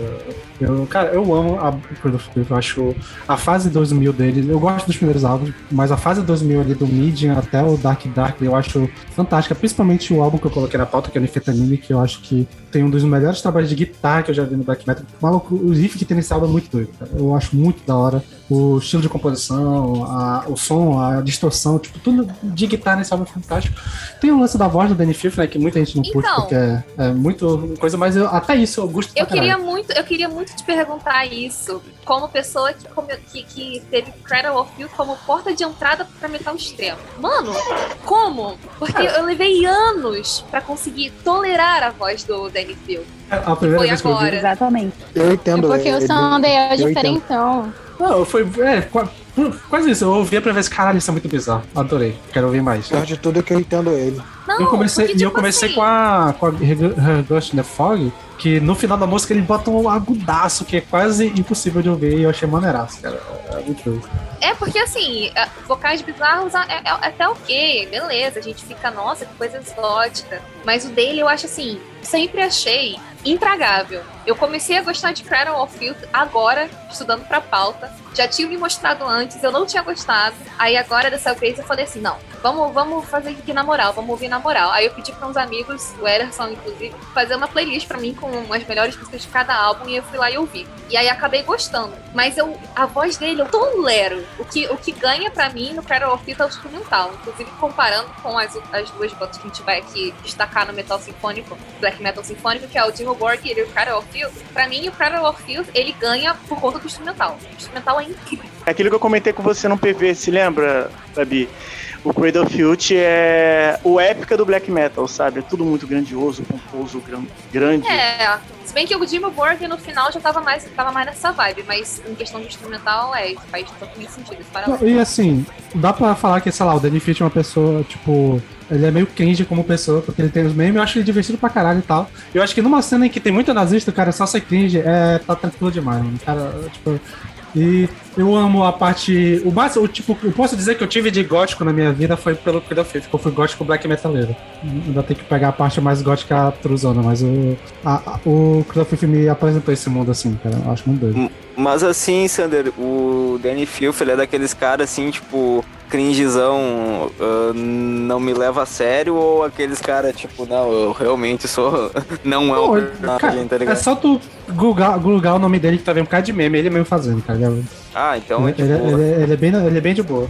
É, eu acho é, muito, porque- muito da hora o detalhe dele ser um minúsculo, ele sempre bota o microfone dele pra cima, ele tem que cantar na ponta do, do dedo, cara. Eu acho muito da hora. que loucura? Mas assim, tipo, realmente, eu sempre achei a figura dele tosca, assim, sabe? Tipo, ele como, como personagem muito tosco. E posterguei ouvir a banda por muito tempo. E assim, eu parafrasei um pouco do que a Gabi falou. O instrumental é incrível, maravilhoso, não tenho o que falar. E o vocal dele é escroto, cara. É escroto, mano. Tipo, tem coisa assim que parece que ele tá fazendo sacanagem, assim, sabe? Tipo, não, isso aqui não, não é sério. Só que ainda assim, em alguns momentos, o, aqueles agudos meio maluco soam bem. Em alguns momentos são Acho que legais. quando você começa a se acostumar, fica, fica legal. Pra- até você se acostumar, meu amigo, é muita É, palavra. É muita palavra. Exatamente. Exatamente, É até se acostumar é, é complicado. Mas no fim das contas eu acho. Eu acho bacana, assim, sabe? É gosto adquirido. É gosto adquirido. E o Sander, obviamente, por ser o diferentão, ele ia fazer o caminho inverso. Obviamente. O cara que começa a ouvir Iron Maiden pelo Virtual Eleven, tá ligado? Eu acho que começar com o Cradle of Filth acho que é bem comum até. O que, o que me surpreende muito, porque eu acho extremamente difícil por conta do, do Danny. É porque tem esse, esse apelo seja gótico, esse apelo mais. que sai um pouco É. do black metal truzão, né? É Ele verdade. tem, ele tem um quesinho ali de, de história de terror e tal, que, que atrai a galera. Não, e o álbum que você comentou, especialmente o Nifentamine, ele é, muito- ele é bem mais comercialzinho, não no sentido de ser pop, mas ele tem uns refrões, umas partes chiclete que você fica né, repetindo e acho que ajuda também. Sim. Inclusive, E participação música também. com a Liv Christine, maravilhosa. Só pra eh, dar minha, meu ponto de vista também aqui, já que o Peralta e a Gabi já falaram também, que é mais ou menos a mesma coisa também. Eu achei os riffs, que nem o Sander falou, porra do caralho. Eu achei todo o instrumental muito foda. E, cara, eu, quando, enquanto eu ouvia, eu fiquei pensando, cara, é, é tipo assim, eu tenho uma caixinha da JBL, assim, que eu ouço pra, às vezes aqui em casa, pra não ficar ouvindo só no, micro- no, no- no fone, tá ligado? Danny, o Cradle of Filth é a única música, a única banda que eu fico, cara, eu teria vergonha ler de, de ouvir, assim, tipo, e- que, não, que não fosse no, no, no fone de ouvido, tá ligado? Porque tem umas partes legais e tal, mas de repente tem um agudo que fica, tipo, por quê? Mas, sei lá, eu, eu comecei a, a, a- a- Que nem assim, é o gosto, de, gosto adquirido, que nem o Pirato falou. Então eu, eu comecei a aturar ele. Enquanto eu ouvi o álbum, eu achei ok. Mas eu ainda fiquei, tipo, caralho, se eu tivesse ouvido tipo, isso, isso num carro, tá ligado? E alguém tivesse um carro parado no semáforo e o carro do meu lado, tipo, parasse e eu- olhasse pra mim e o, e o, e o Danny desse um agudo desse e eu ia ficar, tipo, caralho, velho, desculpa ser, ser cringe. Então, Meu Deus. é isso. Pegando o gancho do Lucas, eu acho que eu fui escutar com todos os preconceitos do mundo, mas mais estéticos, porque eu acho que os Volturi lá do Crepúsculo certamente puxaram o estilo desse maluco, porque eu acho horrível, sabe? Esse estilo dele me dá cringe. Caralho, Sério. Kat, Kat, agora que eu fiz o paralelo, é de- muito igual, velho. Sim, É igualzinho, até as cabeça, cara. lentes, ai, Meu péssimo. Deus! A- Até a é de entrada. fato. Ele tem uma entrada que Danny Fields também tem, gente. Não, sério. Exato. Eu acho que foi copiado, de verdade. Mas fora isso, e as capas dos álbuns, assim, estranho. Mas, escutando o som, tive essa mesma impressão, porque gostei muito do instrumental, e aí chegou na voz dele, eu fiquei tipo. E aí eu talvez entendi, eu pensei, meu, a galera que entra no black metal por causa do, do, do Cradle of Filth chega, escuta a voz dele e fala, meu, nada pode ser pior que isso, então vamos voltar lá pro negócio, entendeu? Eu não gostei, mas o som instrumental seria, tipo, ótimo.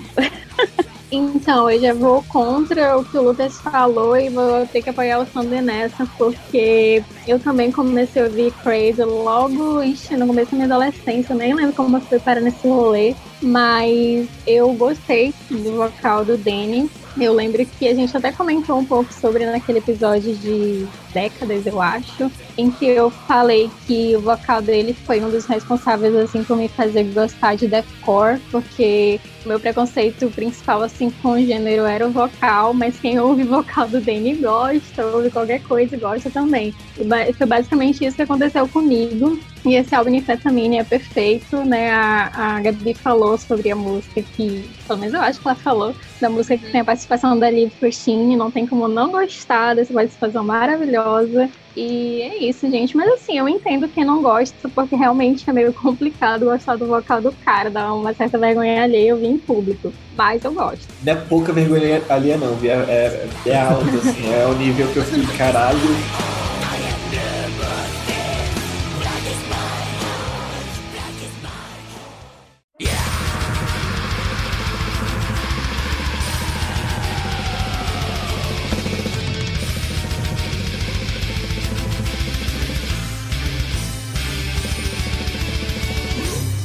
A próxima banda que temos aqui é uma querida nossa que é responsável pelo melhor episódio que ninguém ouviu, que é o Karak Engren. Episódio da cena, cena holandesa? Não, o episódio, primeiro- o episódio que a gente fez sobre esse álbum que tá na pauta, que é o Death Game, que Porra, é maravilhoso. mano. top, mas quase ninguém ouviu. E foi, foi um dos primeiros episódios comigo e com o Lucas, né? Aliás, foi nós três que gravamos, Sim, não? sim. Só eu, o Lucas e o, e o Peralta esse episódio. E eu vou falar pra vocês que das bandas de black sinfônico é a minha favorita. E eu agradeço ao menino Sander por ter me apresentado essa banda, porque depois do Death Came eu ouvi o restante da discografia e é coisa linda, meu. Coisa linda, a forma como a banda utiliza os elementos sinfônicos, o violino é uma coisa linda e só amor, só amor. Só amor, né, cara? Aquele episódio é um dos episódios que eu, que eu mais tenho orgulho de ter gravado no podcast e literalmente ninguém sabe que ele tá lá. Mas, enfim. Uh, cara, é, eu falo das palavras do Peralta as minhas, assim. Eu acho é a melhor. É a banda que, de, de sinfônico, eu acho que eu mais tenho ouvido, na verdade. Até no lugar de to, todos os sinfônicos possíveis, é o que eu tenho parado pra ouvir mais, assim. E, cara, muito bom, é incrível, muito bem produzido riffs incríveis, é, letras maravilhosas e o como o vocalista utiliza o vocal dele para contar a história é, ó, chef's kiss. É, eu acho que a, a parada do, do Karakenga é que, tipo, é uma banda que a maioria das bandas de black metal sinfônico, eles compõem o black metal e botam o sinfônico em cima. Aqui eles parece que eles compõem primeiro a parte sinfônica, pensam nisso, depois insere a parte de metal. Então, tipo, é uma parada que. E tem a diferença de ter um violinista na banda, tipo, não tecladista fazendo som de violino. Tipo, realmente tem um violinista na banda que faz a. Ele toca teclado também, mas ele é um cara que é tipo de música clássica e tal, pá. Então, tipo, eu acho absurdo, o som bom pra caralho, uma das minhas favoritas. Eu acho que o lance do storytelling que eles têm, de toda a parte conceitual dos álbuns, é, é bom demais, cara. É uma das minhas bandas do coração, assim. E melhor Corpse Paint do metal, é nóis. Eu ia comentar isso. Eu ia comentar isso. Aquele cara é muito bonito. Inclusive, eu achei que ele fosse mó gato, porque aquele que Corpse, corpse paint, paint. Caraca, que Corpse Paint foda. Ele fica mó bonitão. Aí eu fui ver foto dele, assim, Corpse Paint. Meu Deus do céu, que homem. É, mas, cara, eu, eu gostei também. Eu não tinha escutado esse, o Death Game Phantom Ship. Eu tinha escutado o. Qual é o nome do, do álbum? Funeral. Where Isso, Where the Corpses Sing Forever. E eu não tinha gostado tanto daquele. Eu tinha achado ele meio. Sei lá, não tinha pegado. Não tinha pegado. Eu tinha gostado só, acho que da primeira música, sei lá. E aí eu peguei o Death Game e eu fiquei. Caramba, Sander estava certo. O bagulho é bom mesmo, né? Eu não sei como é, qual é a relação de vocês com o, com esse segundo.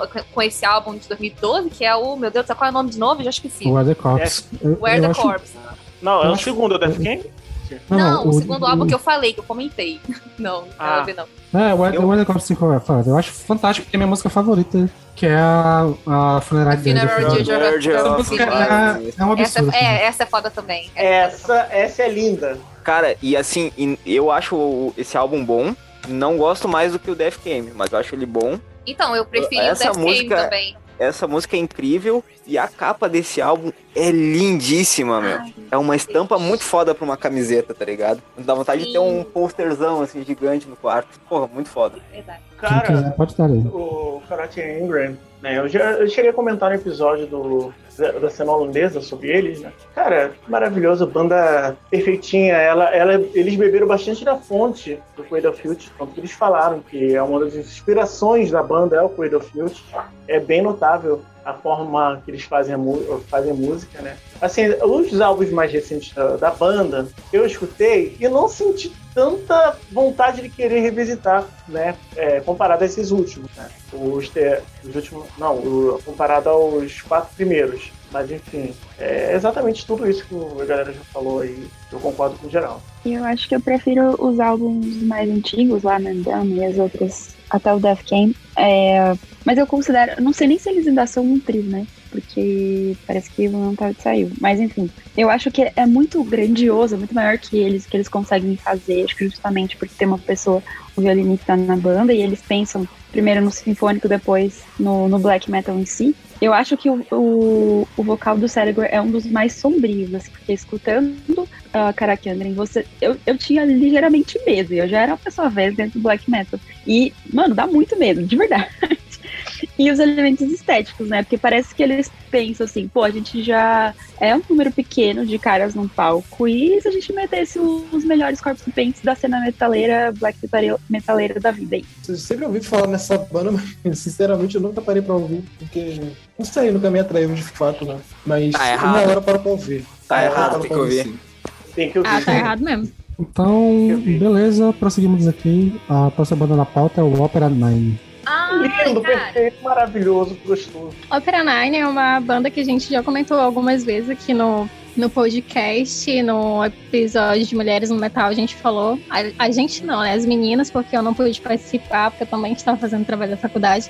Mas a gente falou, as meninas falaram um pouco sobre a Cadavéria. E é uma banda de black metal da Itália que começou ali no, nos anos 80 e fez história, né? Começaram com um black metal bem cruzão, depois começaram a colocar elementos de sinfônico, depois começaram a colocar elementos de gothic, e o álbum da pauta é um dos meus favoritos, Sacro Culto de 98. É um álbum assim que eu acho que é bem introdutório assim, é, que você pode apresentar para quem não conhece a banda, apesar de que tem outros álbuns assim que eu acho que a galera curte bem mais, né? Como o Black Opera de 2000, que foi um álbum que eu citei no, no episódio lá de, de década. E para mim é uma das bandas assim, mais importantes da cena, né? Tanto pelo fato do, do que eles fizeram realmente, quanto pelo fato de ter uma mulher ali liderando e tudo mais. Uma mulher que serviu de inspiração para muita banda que veio posteriormente.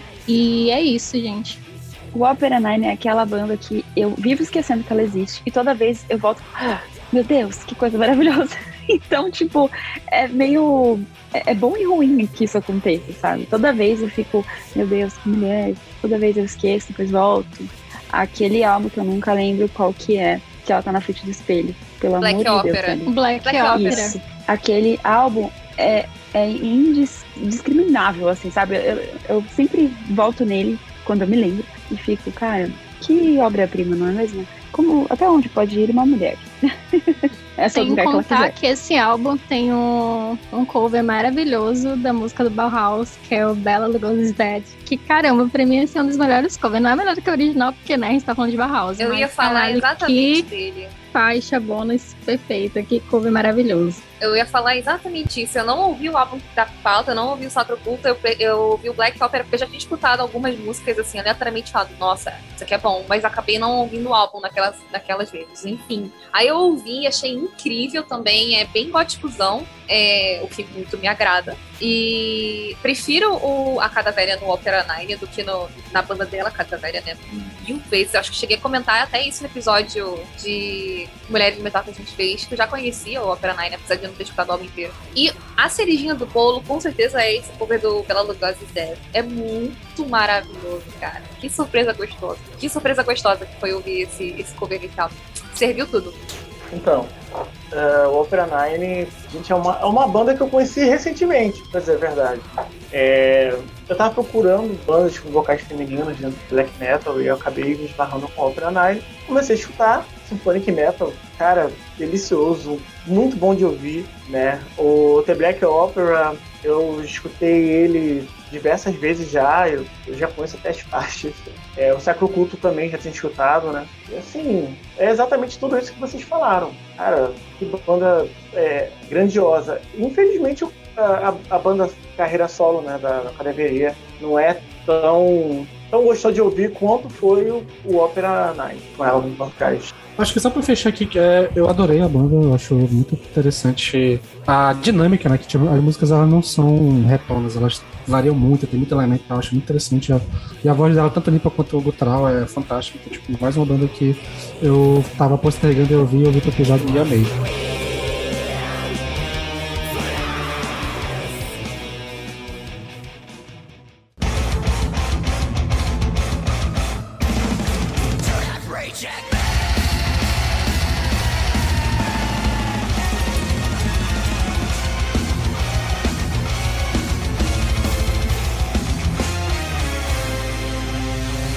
Seguindo aqui na pauta, temos a minha queridinha, né, a banda que eu já falei algumas vezes, que é o Champion Pride, que das bandas, tirando as bandas mais mainstream, foi a banda que meio que me fez voltar pro black metal, porque eu ouvia, né, Dimo, Credo Filth e tal, e eu fiquei ouvindo só as duas, e quando eu comecei a ouvir black metal de fato foi quando eu vi o, pela primeira vez o álbum que é o que tá na pauta, que é o Bless Hill with Boils, que é, é, é, é perfeito, cara, é um absurdo.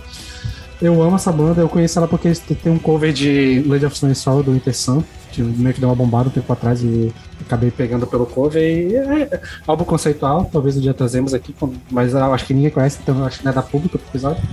Porém, incrível, eu adoro a dinâmica de fazer a parte acústica que tem muito forte na banda. Até dá pra dizer que seria um OPF black metal, porque tem muita Eu ia- coisa de Ai, OPF. que droga. Eu ia falar isso. Hum, Eu ia falar muito isso, porque eu sempre vejo é, o Chantocroid sendo relacionado com o Opeth. E eu tinha escutado os dois álbuns, né, que saíram juntos em 2017. E eu fiquei assim, gente, mas não, né? Não.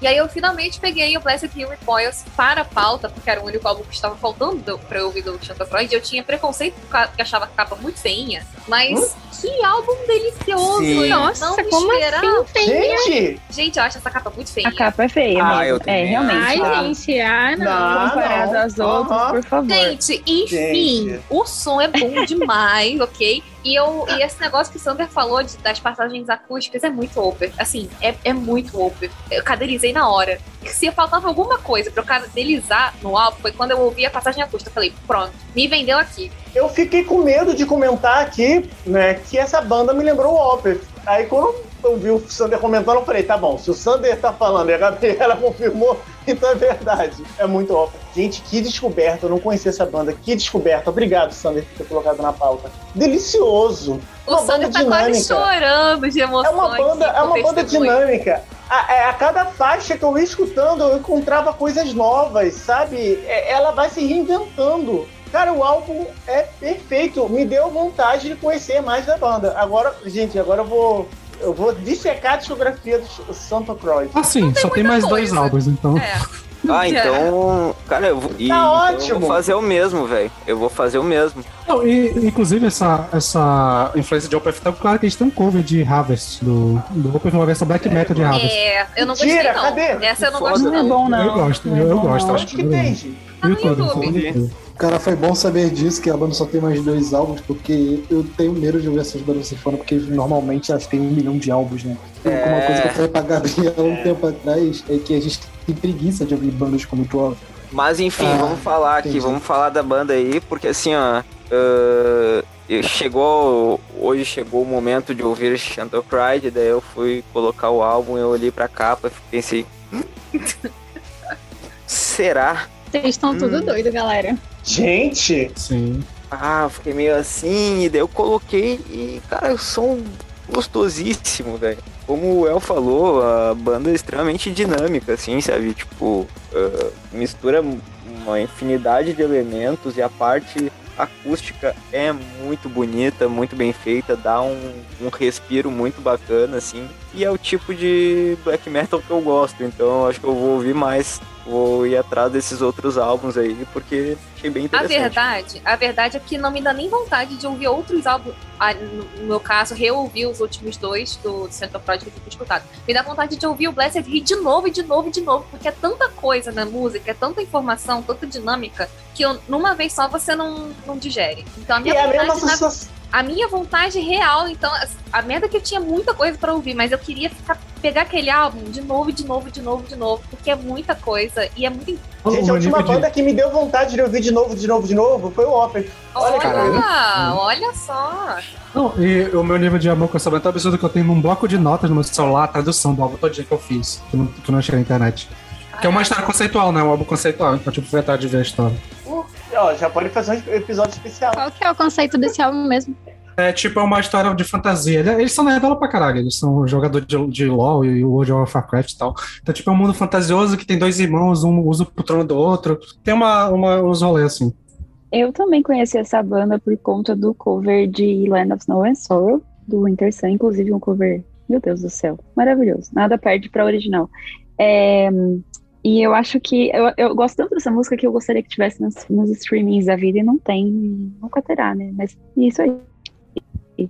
Mas ele é cheio de arranjo, tal, quebra, violão, uma parte tem a voz é, limpa, outra parte não. Então eu acho que é, é bastante é, complexo. E mesmo assim é uma das produções mais limpas que existe, cara. Eu fico em choque, você escuta tudo é, muito bem. E a banda é independente, É. né? Então, tipo, a produção é foda, eles, eles produzem o tudo. Exatamente, a, produção deles é independente.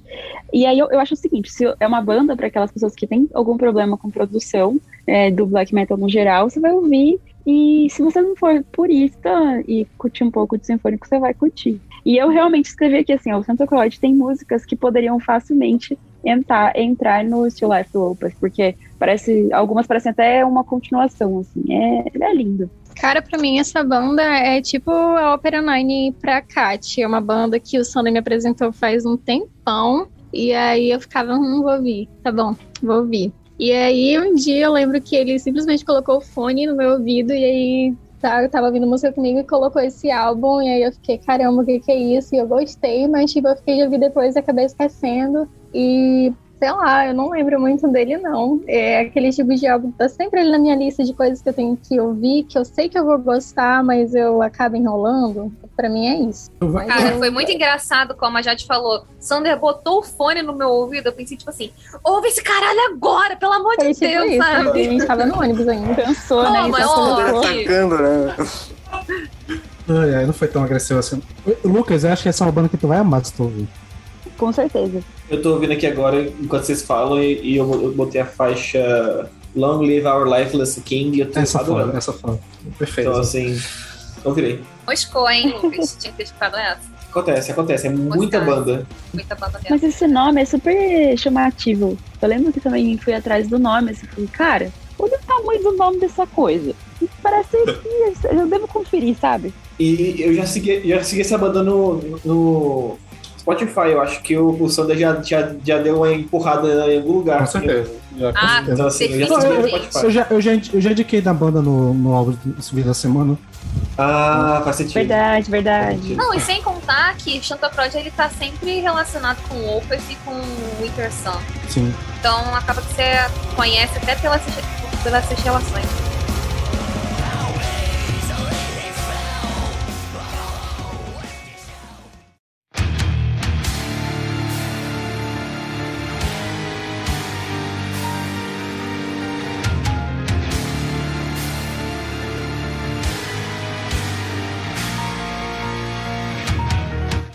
Beleza, prosseguindo aqui, nós temos uma banda que, que foi uma das melhores surpresas que eu tive nesse trimestre, que é o Arcane Existence, é uma banda de black metal dos Estados Unidos, que é quase toda de mulheres, só baterista que é homem, e que acabou de lançar um álbum, acho que foi eu não lembro se foi em julho, se foi em agosto, mas faz muito pouco tempo, é um dos lançamentos, tipo, é lançamento recente. E puta que pariu, que álbum gostoso. Eu amei demais essa banda. Acho que, já dando spoiler aqui, provavelmente vai estar entre meus álbuns da, do top 5 do trimestre. Tipo, realmente eu, eu, eu gostei pra caralho. Tipo, eu não sei se eles são da mesma gravadora ou se é, tipo, é o mesmo, mesmo sei lá, tipo, eles são publicados no mesmo canal do YouTube, que é um canal que também tem o Burn in the Sky, que foi outro álbum, álbum que eu amei. Então, tipo, eu descobri meio que por acaso ali.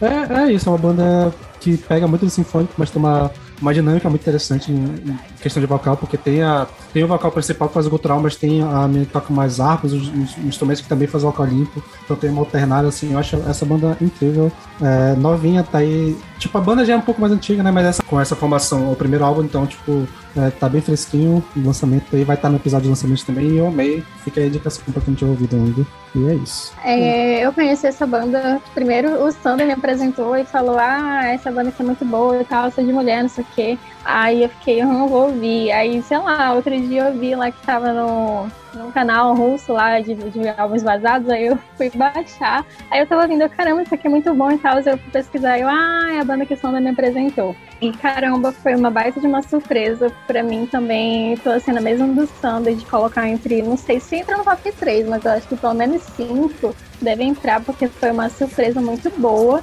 Esse álbum eu acho ele, eu achei ele maravilhoso, só achei ele um pouco cansativo. Assim, eu achei que tem muita faixa e cansa um pouco. Mas no geral, assim, eu adorei. Principalmente pelo fato de ser, né, ali praticamente só de mulheres. Cansa. Cinco minutos, quatro minutos, já, mais ou menos, as músicas. Não, acho que ele no pela geral, quantidade, assim, é, pela são 13, quantidade. 13 músicas. Ah, 13 faixas. Ah, sim. Cara, eu gostei demais. Gente, que novidade, né? Foi o Sander que também botou na pauta? Foi, foi.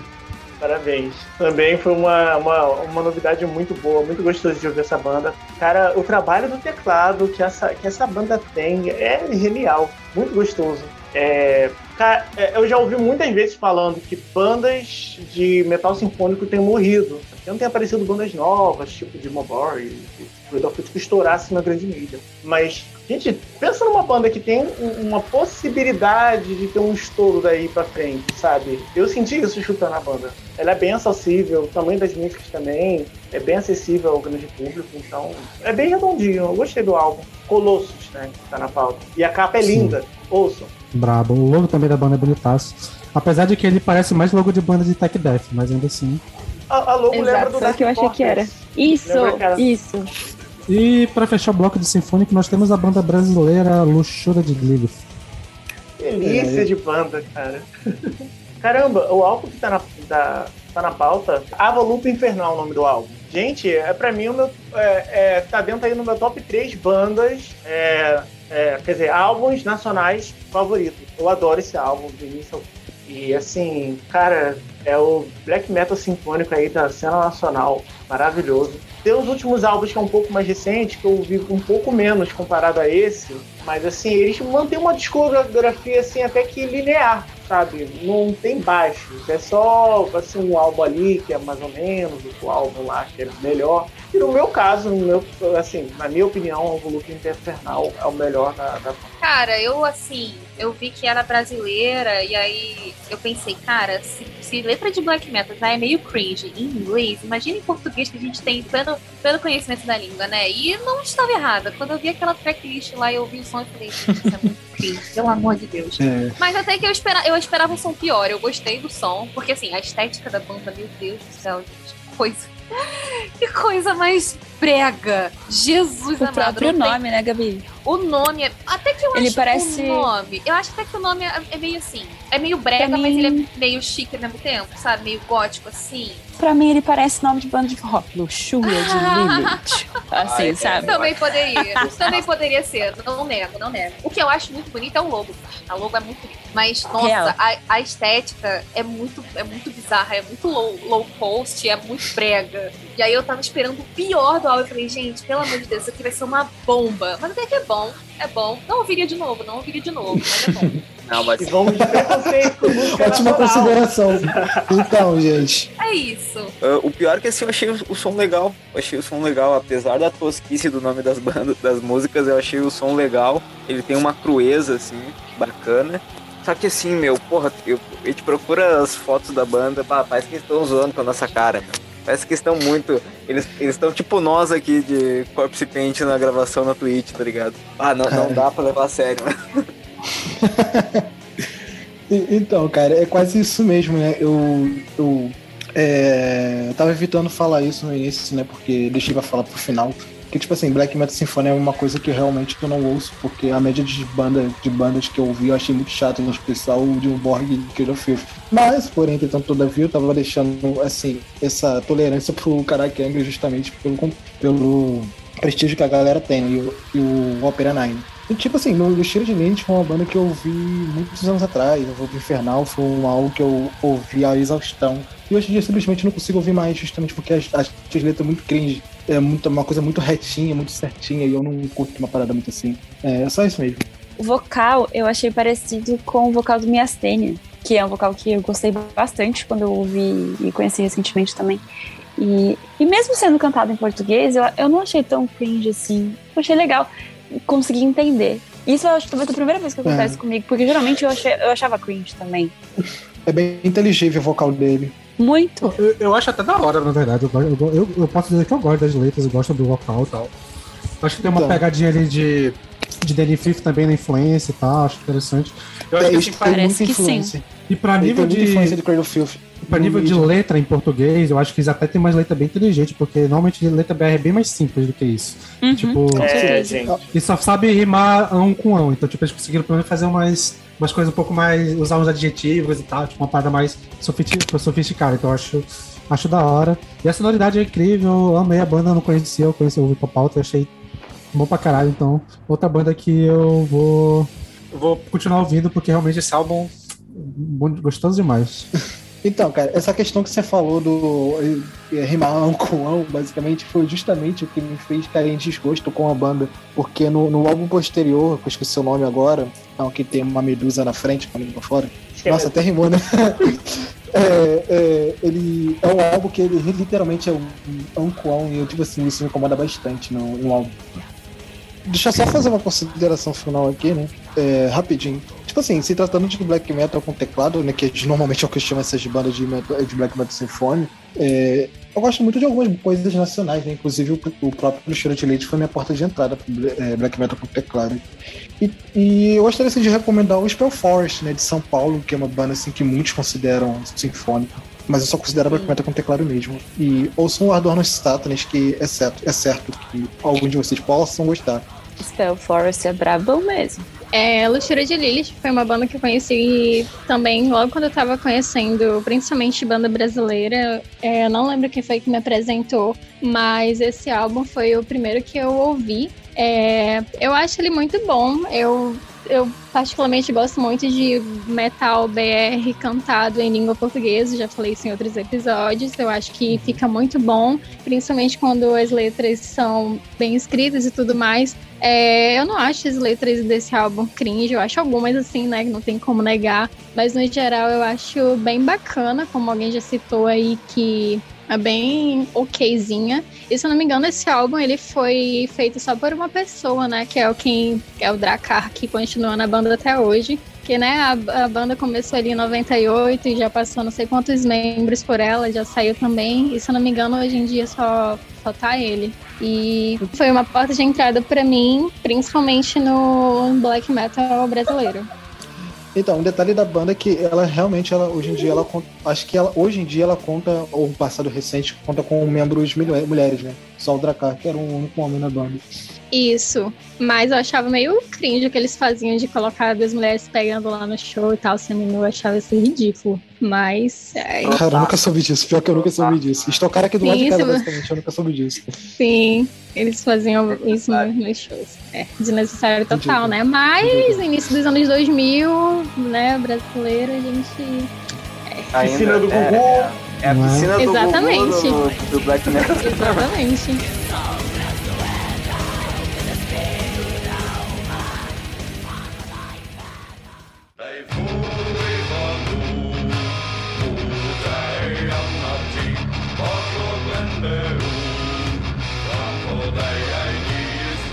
Então, pro último gênero que a gente vai falar aqui, é, outro um gênero que é difícil rotular, né? Porque a gente não, é difícil de definir onde é a fronteira do Viking folk com o folk com black metal, né? Tipo, tem essa parada doida aqui. Mas basicamente a gente vai falar aqui hoje do que a gente não falou no, no episódio folk. E é isso. E a primeira banda que temos aqui na pauta é o Enslaved.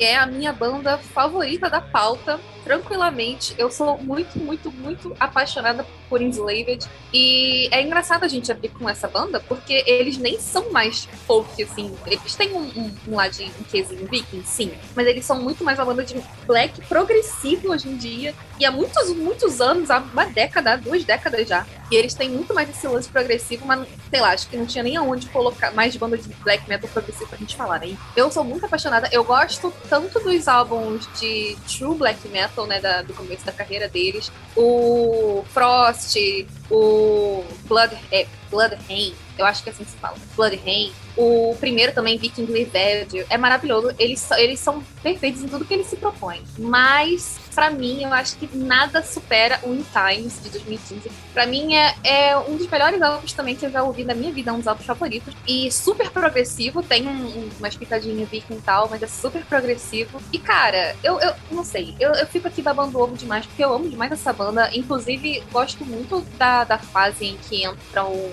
Eu esqueci o nome do rapaz, que é o que faz vocal limpo e, e tecladinho, né? E eu sou muito apaixonada pela voz dele, acho muito bonito. E é isso, depois a gente conversa mais sobre a discografia do Enslaved. Acho que cabe um episódio pra gente falar só sobre essa banda, porque tem muito álbum e tem muito a ser discutido.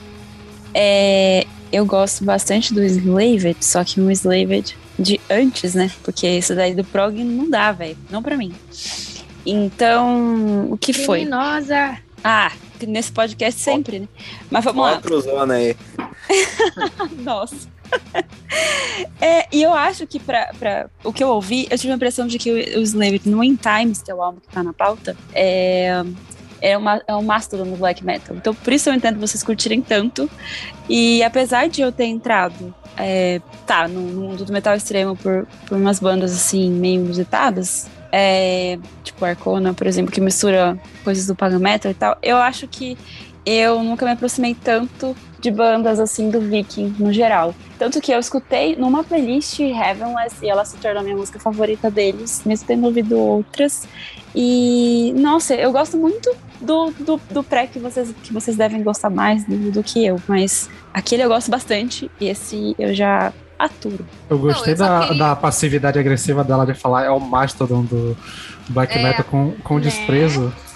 Não foi um desprezo, é que Não, isso mas cabe eu queria- vocês, né? Pra eu mim. queria- Ela Ai, falou, gente, eu entendo polêmica." vocês gostarem tanto. É, eu queria fazer só uma- um negócio, pegar um gancho do que a Kat falou, porque eu, eu não acho que é o Mastodon do Black Metal, eu acho que é o Opeth do Black Metal. Porque. Mais um? Mas tem Sim. quantos Opeth no Black Metal? Não, Pois é. não, não, não. Pior O é. Antrocroid tinha, tinha as passagenzinhas e que lembrava Opeth, só isso, gente. Eu não falei que era Opeth do Black Metal, não, pelo amor de Deus. Eu acho que o Enslaved é o Opeth do Black Metal porque eles começaram. É tipo. Gabi o- literalmente falou que, o- que era o Opeth do Black Metal.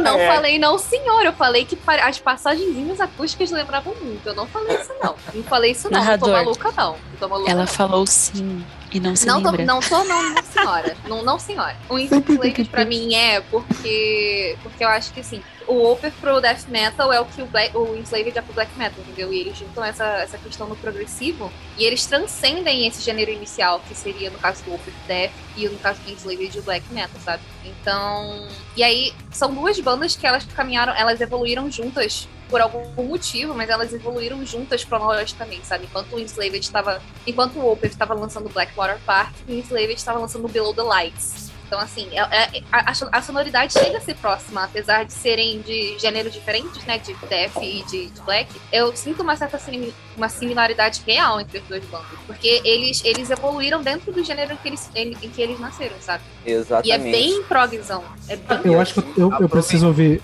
Eu preciso ouvir muito mais Enslaved, porque sinceramente eu não consigo sacar muito essa parte da prog. Nossa, é muito. É só eu ouvir os ouvi primeiros e o depois esse. você Então. ouviu, Sonder? Eu, eu ouvi o. ouvi o. Deixa eu ver procurar aqui. Foi o In Times. Eu já tinha ouvido o Outguard ano passado. E eu vi o. Aí o Outguard eu acho bem chatão. É o único E eu o Axioma, alguma coisa. Eu só vi, eu só vi os mais recentes, eu não vi os primeiros. Pois então, meu. Mas é que eu, não, eu, eu consigo imaginar porque é prog, mas eu não acho tão prog assim. Tipo, acho só porque fica mais lento e tem um vocal limpo, mas.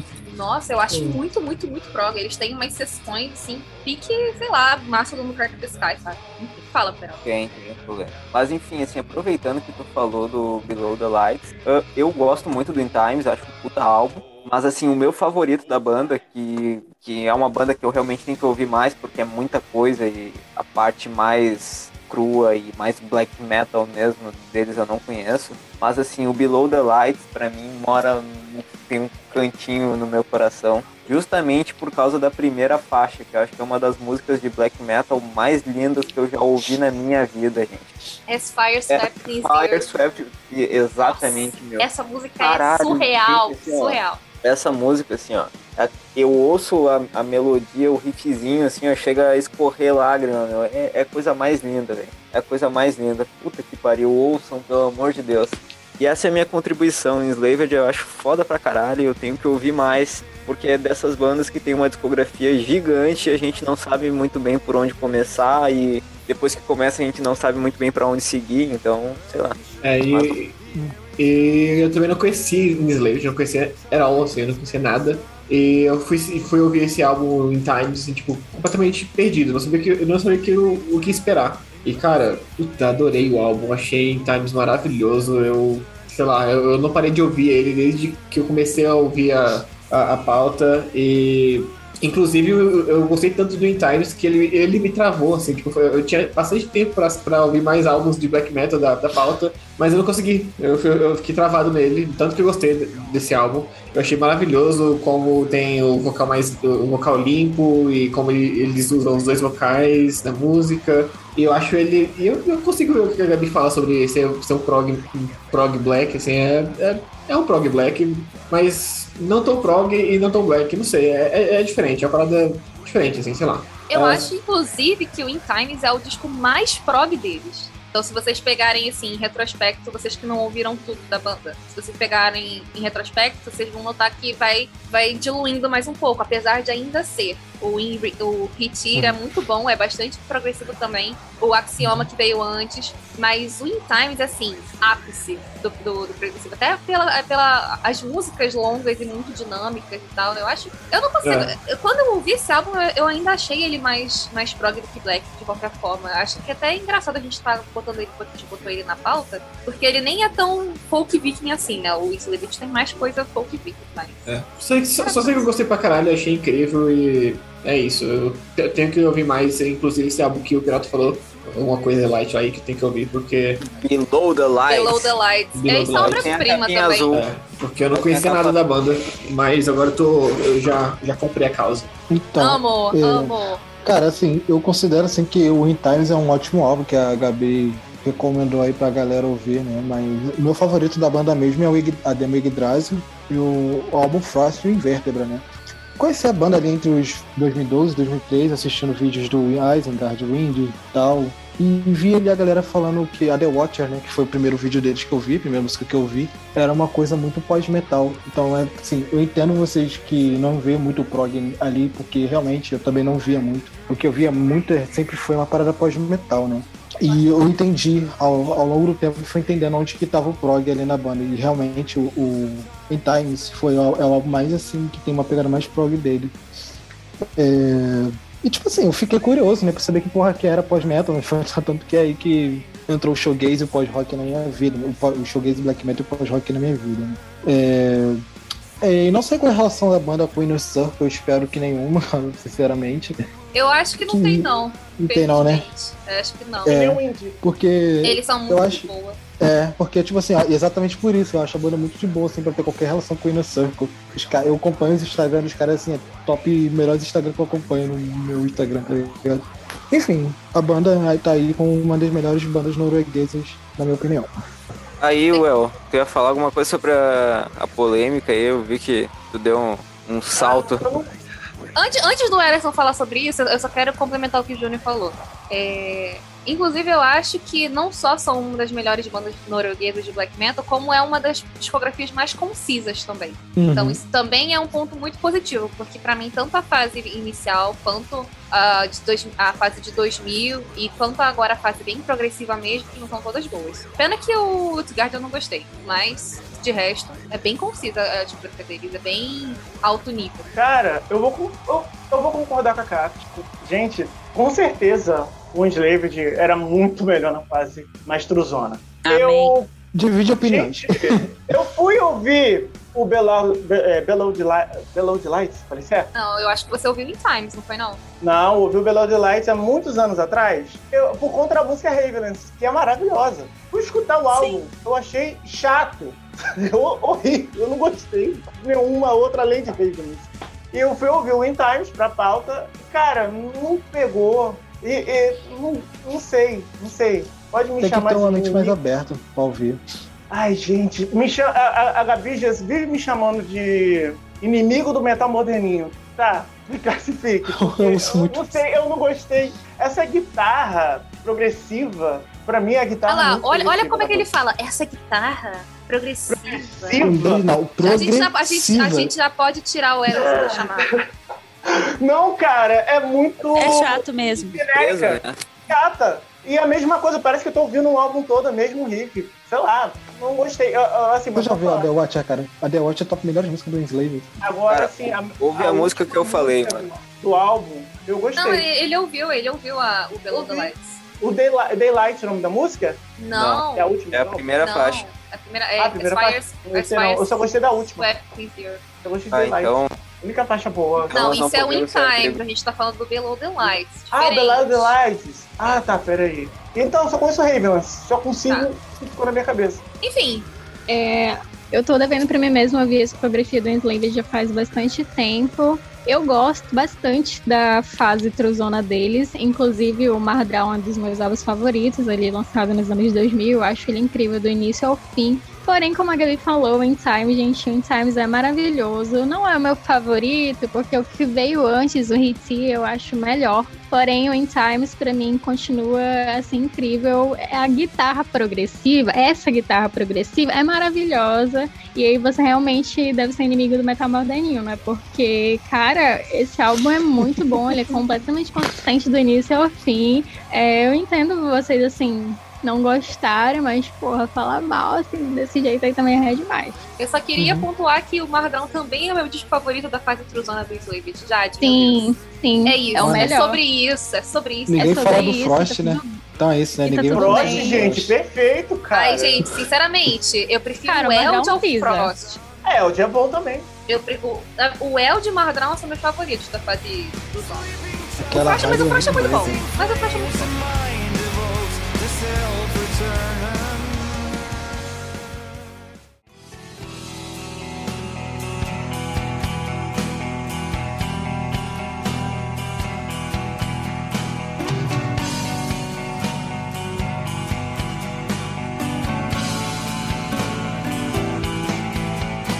Beleza, vamos aqui para outra banda que tecnicamente não era pra estar aqui, mas vai estar porque eu não sabia de colocar, que é o Agalok. Gente, essa é uma das minhas bandas favoritas. Eu amo muito a Galop. Assim, é, é um tipo de banda que eu procuro. Eu gosto tanto que eu procuro até as demos. Eu não tenho muito costume de procurar demo, mas ah, uma das poucas bandas que eu procurei a demos, que eu procurei demos, foi o Agalot. E assim, o primeiro álbum, of Folklore, maravilhoso. Ai, Sério. o folclore é maravilhoso. Eu demorei pra gostar, mas que sabor. É muito Gente, a energia desse álbum é totalmente único.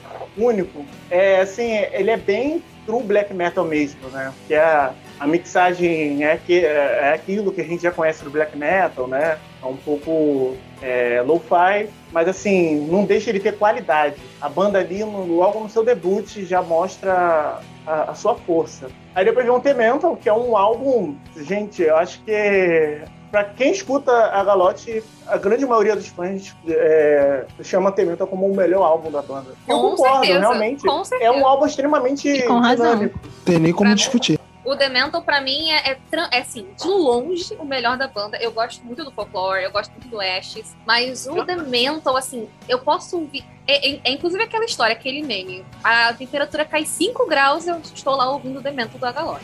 É incrível. Gente. Esse álbum é maravilhoso demais. Eu posso ouvir esse álbum todos os dias- da minha vida que eu não vou enjoar. É, é, é sensacional. Agora, Gente, a Galote é banda de frio, né? Que se você botar uma faixa do Agalote, o tempo esfria. Do nada, bate uma brisa gelada. Isso, isso é, isso é engraçado, meu. Eu já havia ouvido falar da banda muitas vezes, assim. Mas eu lembro, acho que foi ano passado ou ano retrasado, assim. Agora bateu a memória. Eu coloquei, tipo, é- era, sei lá, junho. E aqui onde eu moro, junho é frio pra cacete, tá ligado? Daí eu postei, ah, quero ouvir música de frio. Eu acho que foi a Gabi que me mandou o álbum. man- me mandou esse álbum. bem E daí- capaz. Incapaz. Fala em frio, ela vive falando Temento. Bem capaz. É. Sim. Exatamente. Pode Eu nem. ouvi- Aqui, aqui no Rio não faz frio. Aqui faz 20 graus, eu tô ouvindo o Demental. Casaco. E, e logo eu que sou extremamente escravo de Black Gaze, ouvi o The Mental e, porra, que álbum bom, cara. Que álbum bom. Tomar no cu. Gente, o Mas Temental, ele, é é um, ele é um álbum extremamente conciso. Não, quer dizer, conciso não. Exatamente. Vari- É conciso e variado ao mesmo tempo. Porque ele Uhum. flerta com diversos gêneros dentro do black Redondinho, metal, né? atmosférico. Ele é redondinho. É, É, redondinho. Mas tem um outro álbum que é mais redondinho do que esse. Eu vou chegar lá. É, ele, ele tem o. Ele tem elementos do folk metal, ele tem elementos do atmosférico, ele tem elementos do, do pós-metal. De Doom também. de Eu Doom. não vejo muito esse, esse rolê post-metal, não. É- é- O Agalop tem essa discussão sobre ser banda de post-metal, mas sinceramente, É post-black Eu- metal. eu- foi classificado eu assim. sou- Cara, eu considero eles Eu mais pós-metal do que black metal em si, cara. eu, Eles eu considero mais um Doom Black, sei lá, folk, mas tudo É, menos post-metal. Então, O que eu Esse- acho, esse eu Black acho que que, de repente encaixa- eles, eles influenciaram muito o post-metal. Acho que não. sim, sim, É. exatamente. É por aí, mas é por aí Gente, também. não, não. Esse O- É, esse- Esse álbum, quando esse álbum saiu, o post-metal já tava bem consolidado. Ah, mas e Então. daí? Não. E daí? Não, mas eu acho que influenciou bandas ali dos Estados Unidos, né? Da região É. ali de Cascadia. Inclusive, esse é o o principal pre- precursor do Cascadian Black Metal foi o Agalote. Foi o principal. Ah, não sei, não. Uma coisa interessante é que é, a Gabi falou que eles têm uma coisa assim meio Black Doom, né? E é, comumente a banda também é conf- confundindo como Dark Metal, que é justamente uma coisa assim meio Black Doom. Inclusive tem uma playlist da Gabi, da Gabi não, da Carole, chamada Dark Metal, que foi pensada baseada no Agalok, tá lendo. Vou ouvir, inclusive. Interessante, interessante. Mas continue aí, galera. A gente tá falando muito sobre gênero e ninguém falou de música. Bom, Ah, seja, cara, seja mais sucinto. falar- Porque o Agalok ele abrange, abrange muita coisa, né, cara? Então nem É, precisa abrange. enquadrar eles em, sei lá, Black Metal. Não tem como. É. Ou folk Black Metal. Eles, abr- eles abrangem muita coisa. Eles têm, assim, uma coisa. Uma coisa certa que eles fazem uma atmospheric Black Metal. Então, tipo assim. É. É notório, assim, que muita, muitas vezes ele, eles fazem aquele uma atmosfera Black Metal, só que de uma forma bem, bem yankee, tá ligado? Bem americanizada, né? Então, Não, eles, é, uma, e é uma parada bem original também. É, exatamente. O que eu ia falar é que nenhuma banda faz um som igual a Galop. Então é realmente muito difícil ca- classificar a banda. Que tem todas essas nuances do, do gênero e tal, e é uma banda de sonoridade muito única. Ao mesmo tempo em que não é aquela coisa de, sei lá, totalmente descabelada, de um monte de gênero que não faz sentido e várias coisas completamente, sei lá, aleatórias. Não, é uma- é- é um- eles pegam vários gêneros que conversam entre si. Sim, Sim. você E vê aí- a própria Games. Pois é, e aí fica. Cara, a emoção deles acaba sendo muito única. É, eu preciso falar sobre esse álbum, que é o West Against the Gram, que é, é um dos meus álbuns favoritos de todos os tempos. Eu acho que se eu fosse para uma ilha deserta, eu levaria o West Against the Gram, um, um álbum aí do Summoning que eu também eu gosto. Enfim, eu só sei que agora tem ne- nesse álbum tem uma melhor abertura de álbum assim para mim de todos os tempos que é a faixa Linds. Que eu, gente, eu já chorei ouvindo esse álbum. Eu já me emocionei ouvindo o álbum, entendeu? De tem gente que vira que fala pra mim, né, Gabi? É. Ah, Ué, se você não tem coração, já morreu por dentro. A prova viva que eu não morri por dentro é a existência do S Against. Que esse álbum já me fez chorar mais uma vez. É, amigo, mas a gente tá gravado aí o que tu falou do Below the Lights, mano. Tá gravado. Tu não vai escapar dessa, não. Cara, eu conheci a Galok esse, esse ano, é, quando tava fazendo frio, pra, pra, pra seguir o meme. E, cara, esse álbum é maravilhoso, o The Mental, puta que pariu, que, que álbum sensacional, coisa linda, assim, é, é cada, cada faixa que vai passando é chef's kiss, assim, eu- nossa, é coisa linda, assim, é, é perfeito, a ambientação, fica tudo frio, quanto mais frio, mais gostoso nesse álbum, é incrível, é maravilhoso, e quando tocou, eu gostei de todas as faixas, mas quando tocou In The Great Cold Death of the Earth, pela primeira vez eu falei, puta que pariu, é isso que, é isso que eu gosto, é isso que eu quero ouvir mais na minha vida, é muito bom, perfeito, Foi, maravilhoso. e foi aí que o Lucas virou um adepto metal tristinho. Ah, não, foi, foi, foi lá no Catatone, eu acho. Não, quer dizer, eu, eu ouvi o Beth em 2013, gente. Então, assim, foi- faz, faz tempo, né? Então, é, é, eu já tinha um viés triste já há muito tempo. Jade? Não tem muito o que falar, não. Vocês já falaram tudo aí. Só concordo com tudo, menos o que o, que o El falou, porque pra mim o Demental é a obra-prima do Agalok. Eu nunca tinha ouvido também. É, só sempre achei as capas muito legais, mas nunca tive coragem de procurar, principalmente porque o metal era triste. E não queria ir atrás de metal triste. Mas enfim. Aí eu fui ouvir e, velho, assino embaixo do que o Lucas falou. Quando começaram certas faixas que eu não me lembro o nome, eu só fiquei, uau. Agora eu entendo o hype, agora eu entendi porque que é que se fala bastante dessa banda. Eu fui a pessoa que reclamei de falar sobre gênero, mas eu vou só fazer um comentário rápido que eu acho que Ágala, quando eu ouço Ágala, que às vezes me bate em uma influência em Alcest. Eu acho que o Alcest deve ter tirado alguma coisa deles. Sim, exatamente. tem uma. Demais. Principalmente quando o Alcest vira acústico, fica um pouco mais calmo, acho que ele tira muito dali. E assim, o álbum meio que. É impossível tu ter Twitter e ser metaleiro e nunca ter ouvido falar, né? Porque tá sempre por lá, a galera aclama e tal. E a banda é incrível, eu gosto muito desses dois álbuns, eu não ouvi nada além do, do Dementor e do Ash Secret Grey, então tem que pegar pra ouvir os primeiros. Eu nem sei quantos álbuns são, na verdade, eu só Acho conheço mais esses dois. Pois é, eu Os só dois peguei esses últimos são dois. horríveis, nem, nem vale a pena. Não, horríveis também não. O Elephant Não, tá Never the. Spirit tem lá seus méritos. Não, o, o, o Mas o último também não tem algumas coisas, tá exagerando. Mas não é tão bom quanto É legal que, o- que o El e a Gabi não são nada apaixonáveis em relação não é nada. nada um. Gente, é uma das minhas bandas favoritas. É, pois é. Mas acho que é isso. Banda top tem que pegar um pouco. É uma banda que também tem polêmica, né? Cancelamento e tal. Tem. Uns, uns caras meio babaca, né? Então. É Tem, tem isso, assim, isso, isso é, isso é muito, muita discussão, eu não sei direito, mas eu acho que rolou com uma pessoa só, depois que a banda já tinha acabado, ou então chutaram ele, foi alguma coisa assim. Sim, sim. o vocalista ele chegou a ter uma banda assim, é, bem mais black metal, assim, mas com você vê ali as influências do Agalog. Mas a banda também acabou assim, justamente depois que parece que fez declarações antissemitas, né? Uma parada assim. Puta que pariu. Gente, É, eu a gente lembro- tá eu falando de lembro- black metal. É, porque eu tá lembro, de Yankee, né? eu lembro, tá eu falando lembro Yankee. disso porque a gente, no episódio que a gente fez sobre o meio ambiente, a gente fez um bloco para discutir um pouco sobre a Agalok e sobre como existe o lance meio que do ecofascismo, de tipo, a galera tem uma, umas bandas que apela pra essa parte de falar sobre natureza e tal, mas na verdade sabe que ele tá querendo falar de outra coisa. É, o misantropia, né? Não, também é a mesma coisa quando. Misantropia. Pois O é, então, é tipo, a banda seguinte dele, é, foi basicamente isso aí, né? Pois é. Mas então, se quiserem ouvir mais sobre a discussão, vão lá no episódio de meio ambiente de mais episódios também que ninguém ouviu. E é isso.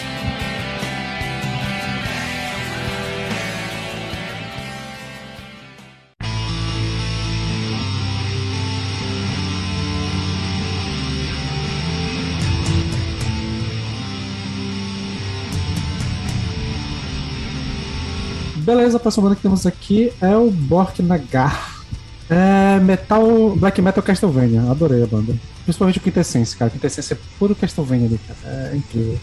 Engraçado, o Quintessência é o que todo mundo aclama muito, mas não tá em seu favorito. Eu gosto mais do que veio antes e o que veio depois. O Archive Force e o Imperial Season. Mas também adoro o Quintessência. E mais uma oportunidade de eu venerar o deus ICS Vortex. É ele que é o vocalista?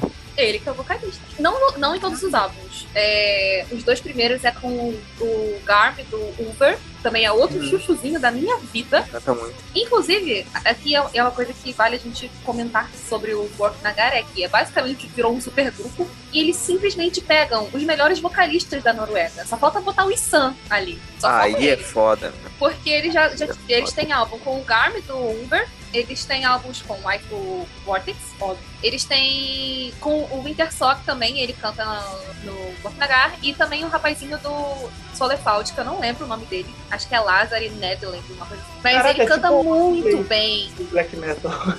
É, é- cara, Tá, é mas- bizarro, é bizarro. Mas esse álbum da pauta, quem é o vocalista? Tem três. No álbum da pauta, que no caso é o Intertrice, que é o meu favorito, maravilhoso. Sim. É, é o Vortex, é o, o cara do Solefound, o Lazare, e o Wintersog. E na música Winter Price, que é a minha favorita da banda também, tem a participação do cara do Uber, o Garmin. Literalmente os quatro melhores vocalistas da Noruega. Só faltou o Issan. Só falta o Issan. Sabe? O que eu achei muito foda, o que eu achei muito foda, e, e, na verdade esse álbum me passou esse sentimento de familiaridade, assim. Eu tava sentindo alguma voz que eu já tinha ouvido, então provavelmente é de algum desses caras aí, ou de todos. Capaz de Talvez. ser do Vortex, que É. é. É, provavelmente, provavelmente. A E, dele cara, é eu, eu curti muito todo esse lance. A banda tem uma- um rolê meio épico, assim, meio grandioso, né?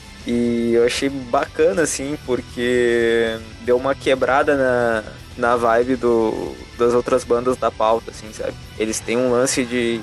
É, vamos lá e tal. É bem, bem ali na fronteirinha do Viking, né? Tipo. É, exatamente, exatamente. Quase uma banda de folk metal. Quase uma banda de folk metal. Eu acho que dessas que estão na pauta, assim, deixa eu dar uma olhadinha aqui. Talvez seja uma das mais folk, assim, sabe? Engraçado, eu já não acho isso não. Nos eu- últimos eu achei muito. Eu acho, eu acho Eu até achei meio muito. progressivo, até meio. Tá na. ó, Se eu não me engano, na Metal tá ou progressivo ou avant-garde. Eu não vejo tanto avant-garde, eu vejo mais progressivo. É tipo, tá progressivo Viking folk, né? Então. É, tá uma coisa assim, exatamente. Cara, eu gosto de folk metal, eu gosto do Vortex, mas eu eu sempre ouvi falar de Bork Nagar e tinha uma preguiça do cão de ir atrás. Não sei porquê. Acho que é porque eu não gostava do logo. Mas enfim. E aí. Eu acho que essa mescla de gutural com harsh funciona bem no Chutocroid, mas no, no Bork Nagar me dá uma gastura. Eu não sei porquê, porque acho que o black metal é muito mais pesado. E aí aquela mistura, toda vez que vinha, eu falava, ai, velho, para. Então, tipo, sei lá. Talvez seja questão de ouvir outros álbuns em que as coisas estejam levemente diferentes ou outros vocalistas. Porque a galera é boa, eles mandam bem, mas essa mistura me deu gastura. Ah, eu escutei o primeiro, esse, o primeiro álbum, primeiro, primeiramente, eu não conhecia a banda, só tinha ouvido falar. E escutei esse álbum. Eu fui comparar os dois. Gostei de ambos. Gente, os dois álbuns são muito bons. Me deu até vontade de conhecer a discografia. É realmente tudo Conheça. isso que todo mundo fala, sabe? Muito bom, muito gostosinho de ouvir. É, tem essa pegada Vink Metal é, gostosa, melódica. E o, vo, o- a gente, o vocal é maravilhoso também do. A Vortex que canta? Eu gosto. É no vocal limpo? No que você, você ouviu o primeiro, que no caso não é o primeiro, é o segundo, porque o primeiro não tá no Spotify. Você ouviu Ah, o The tá. Domain. E quem tá no Old Domain é o cara do Uber. Mas no Winter Ah. É o Vortex, Winter Sog, o cara do Solipop. Entendi. Muito bom. Tem até um videozinho da Winter Thrice no, no YouTube que eles gravaram, e aí é os quatro vocalistas cantando, né? E aí é bom que você consegue ver quem tá cantando qual parte. Porque quando a primeira, a primeira vez que eu ouvi, assim, eu meio que não consegui entender a diferença. Eu não tinha percebido que eram três vocalistas cantando na música, quatro, né? Mas aí Sério? no videozinho é legal de você ver. É. Cara, só, só o que eu tenho pra falar é que anos atrás, um amigo meu, em 2016, 17, recomendou o álbum dessa banda que até hoje eu não ouvi. Mas, devido às considerações do pessoal aqui, eu vou procurar ouvir depois. Essa banda é muito subestimada, muito subestimada. Merece mais, merece mais atenção. Sim, sim. É, beleza, seguindo aqui, vamos falar do supracitado Winter Sword. Esse aqui eu acho que, até pra tirar um pouco do que o Pedro falou, eu acho que ele começou muito com Black Metal, mas depois virou um folkzão, né? Tipo, eu acho que o Black era só nos primeiros álbuns, depois acabou virando folk. Eu não conheço tanto assim, mas eu lembro que os três primeiros álbuns eu ouvia quando era mais novo. Não lembro por que diabos eu parei na banda, mas eu gosto, acho interessante, mas não é muito minha praia, não. Acho que das bandas aqui da lista de folk, eu acho que é a que eu menos tenho apreço. assim. Tipo, eu acho legalzinho, mas é. Então, comigo também. Era, inclusive, acho que era a única banda da, da nossa lista de Viking que eu não tinha escutado um álbum inteiro. Eu já conhecia, mas eu não tinha escutado um álbum inteiro. E aí eu peguei o Tio Fialas. E assim, apesar de eu achar a voz dele bonita, gostar do cultural dele também, também não, não me pegou, cara. Eu gosto muito mais dele no Bork Nagado que no Peter Sob. Mas é, é uma, engraçado, é uma banda que quem conhece, são poucas pessoas que eu vejo falando sobre ela, mas quem fala sobre elogia muito. Mas comigo não, não bate muito, não. Não, pois é, eu lembro que tem uma, uma menina que eu segui que tinha tatuagem deles e tal, era mó fã e tal. né? Nunca ouvi, mas quem ouviu disse que é bom. Tipo isso, é, é, essa é. Cara, eu achei bacana, mas eu também não achei grandes coisas. E eu achei o vocal meramente parecido um pouco com o do Ed Vader se tivesse uma banda de Pagan Black Metal. Meu Deus. É, não sei porquê. Ok, ok, vou gostar. Esperando, é- o maior fã de Pearl Jam vivo. Então, eu escutei essa banda assim, sem. não esperando grandes coisas. E assim, ah, acho que da- daqui da pauta de folk metal é a que menos me, me deu vontade de revisitar. Não tem muita coisa, grande coisa, não. Nossa, o Wintersog é completamente cagado nessa. Cagou. tivesse- Todo mundo cara. cagou em cima da banda. Se tivesse tier list do episódio, ela seria definitivamente uma banda. É, Não, Porra, pra é, mim não, eu adorei. Eu adorei, eu não conhecia, nunca tinha ouvido falar, eu fui ouvir, eu gostei muito, mas é porque eu também já gosto muito de Viking Metal, né? Folk e tudo mais, então pra mim super combinou, eu ouviria de novo, até salvei pra ouvir os outros álbuns também. É. Isso, eu não, não entendi porque você não gostaram, mas é questão de gosto, não é fazer. É, eu, eu, assim, tem um álbum da Capa Verde, não lembro exatamente qual, que eu acho ele bom pra caralho. Um dos primeiros. A guitarra dele é da hora e tal, e eu gosto dele, mas o que eu ouvi. Acho que eles lançaram o primeiro álbum, a parte 2, né? O tio não sei o que lá, tem um, um dois. E eu lembro que na época que eu ouvi eu não curti tanto assim e tal, mas os primeiros álbuns eu gosto. Os três primeiros eu acho brabíssimos, assim. Só que realmente o caminho que a banda foi depois eu não curti muito, mas os primeiros eu curto. Seguindo aqui, a banda que a gente já acertou também, agora há pouco, que é o Uber. E eu quero começar com uma reclamação. Cara, eu fiquei muito puto ouvindo esse álbum. Puta que pariu.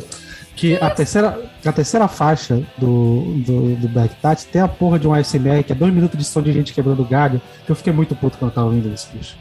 Eu quase quitei o álbum depois de ouvir isso. Nossa, vai tomar no cu. Sacanagem, né, mano? Caralho, eu tava no ônibus ouvindo isso, eu pensei, pô, beleza, vai ser um som de gente quebrando pau.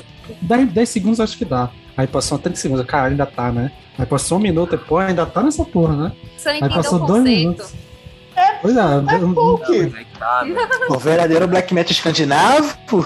não, mas, pô, 12 minutos é foda, 2 minutos é demais. Eu realmente quase que tem ali, mas eu- tirando esses 2 minutos ali, todo o resto é foda pra caralho. Mas esses dois minutos Gente, é o. Exatamente. Berg, o Berg Eu- vai ter- Eu reitero o que o Sander disse e uma coisa que eu tenho certeza é que existe em algum lugar um álbum feito só de galhos sendo quebrados.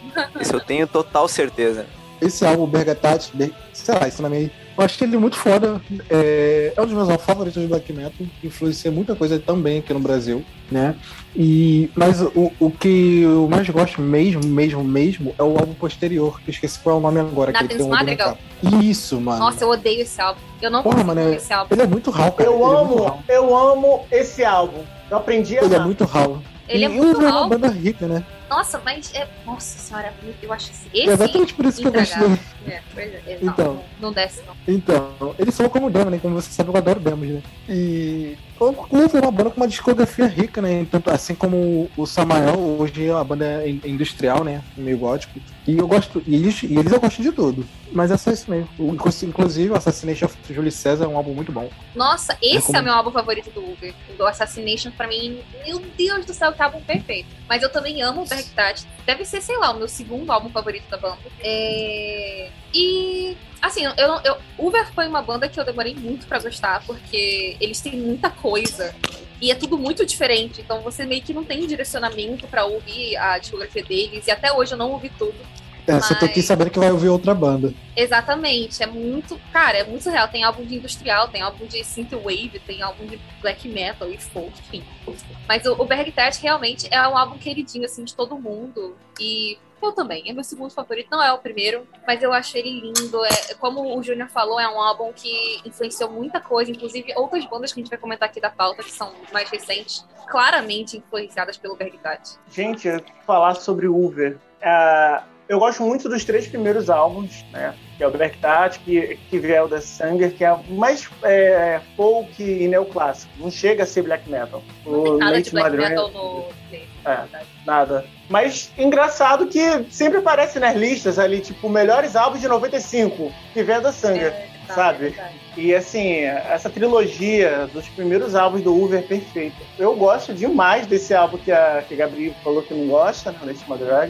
Madrigal. Nossa, é perfeito, gente. How Black Metal, daquele gelado, cru, pesado. É a essência do, do black metal norueguês. Maravilhoso. Então, é, acho que é só isso mesmo. Ah, tá. O Flowers of Evil, do ano passado, lançado. Grandioso. Que álbum. né? Você ouviu Já é- Assassination? eu já ouvi algumas faixas, eu não cheguei até o final, não. Porque Flowers se você of gostou do Evil, Flowers ao vivo, provavelmente você ia gostar do Assassination. A Gabi falou a mesma É coisa que- pra mim. Eu ouvi o Assassination e falei, é um álbum, é legal, ok. Mas o Flowers of Evil é maravilhoso, é muito melhor, é, É, incrível, é, é tudo que. Ah, enfim, perfeito. E tem, uma pegada de pós-punk, eu acho. Não sei, eu posso estar errado. Que eu adorei. Ah, não Mas sei. É, Wave, né? é, é um synthwave. É New Wave, oi- Wave.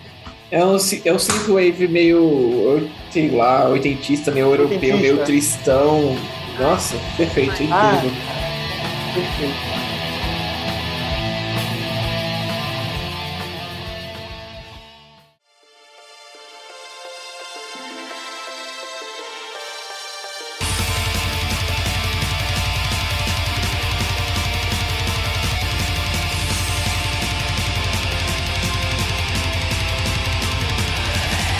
Beleza, a próxima banda que temos aqui na pauta é o Indie.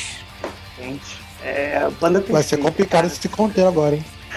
Eu vou falar primeiro porque eu não tenho muita coisa a falar. Eu tenho- o que eu tenho a dizer é que todo mundo hypa pra caralho essa banda. Inclusive o Paulo, se ele estivesse aqui, ele ia. Meu Deus, ele ia tirar a camisa pra falar dessa banda. Eu fui ouvir e eu achei insuportável. Foi literalmente a única banda da pauta que eu não suporto. E é isso. Gente, pecado. Nossa, um crime. nossa, Gabi. Pois é. Acabou de cometer um crime. Gente, Então, é, do primeiro ao último álbum, é 100% é uma discografia que consegue ser bastante linear.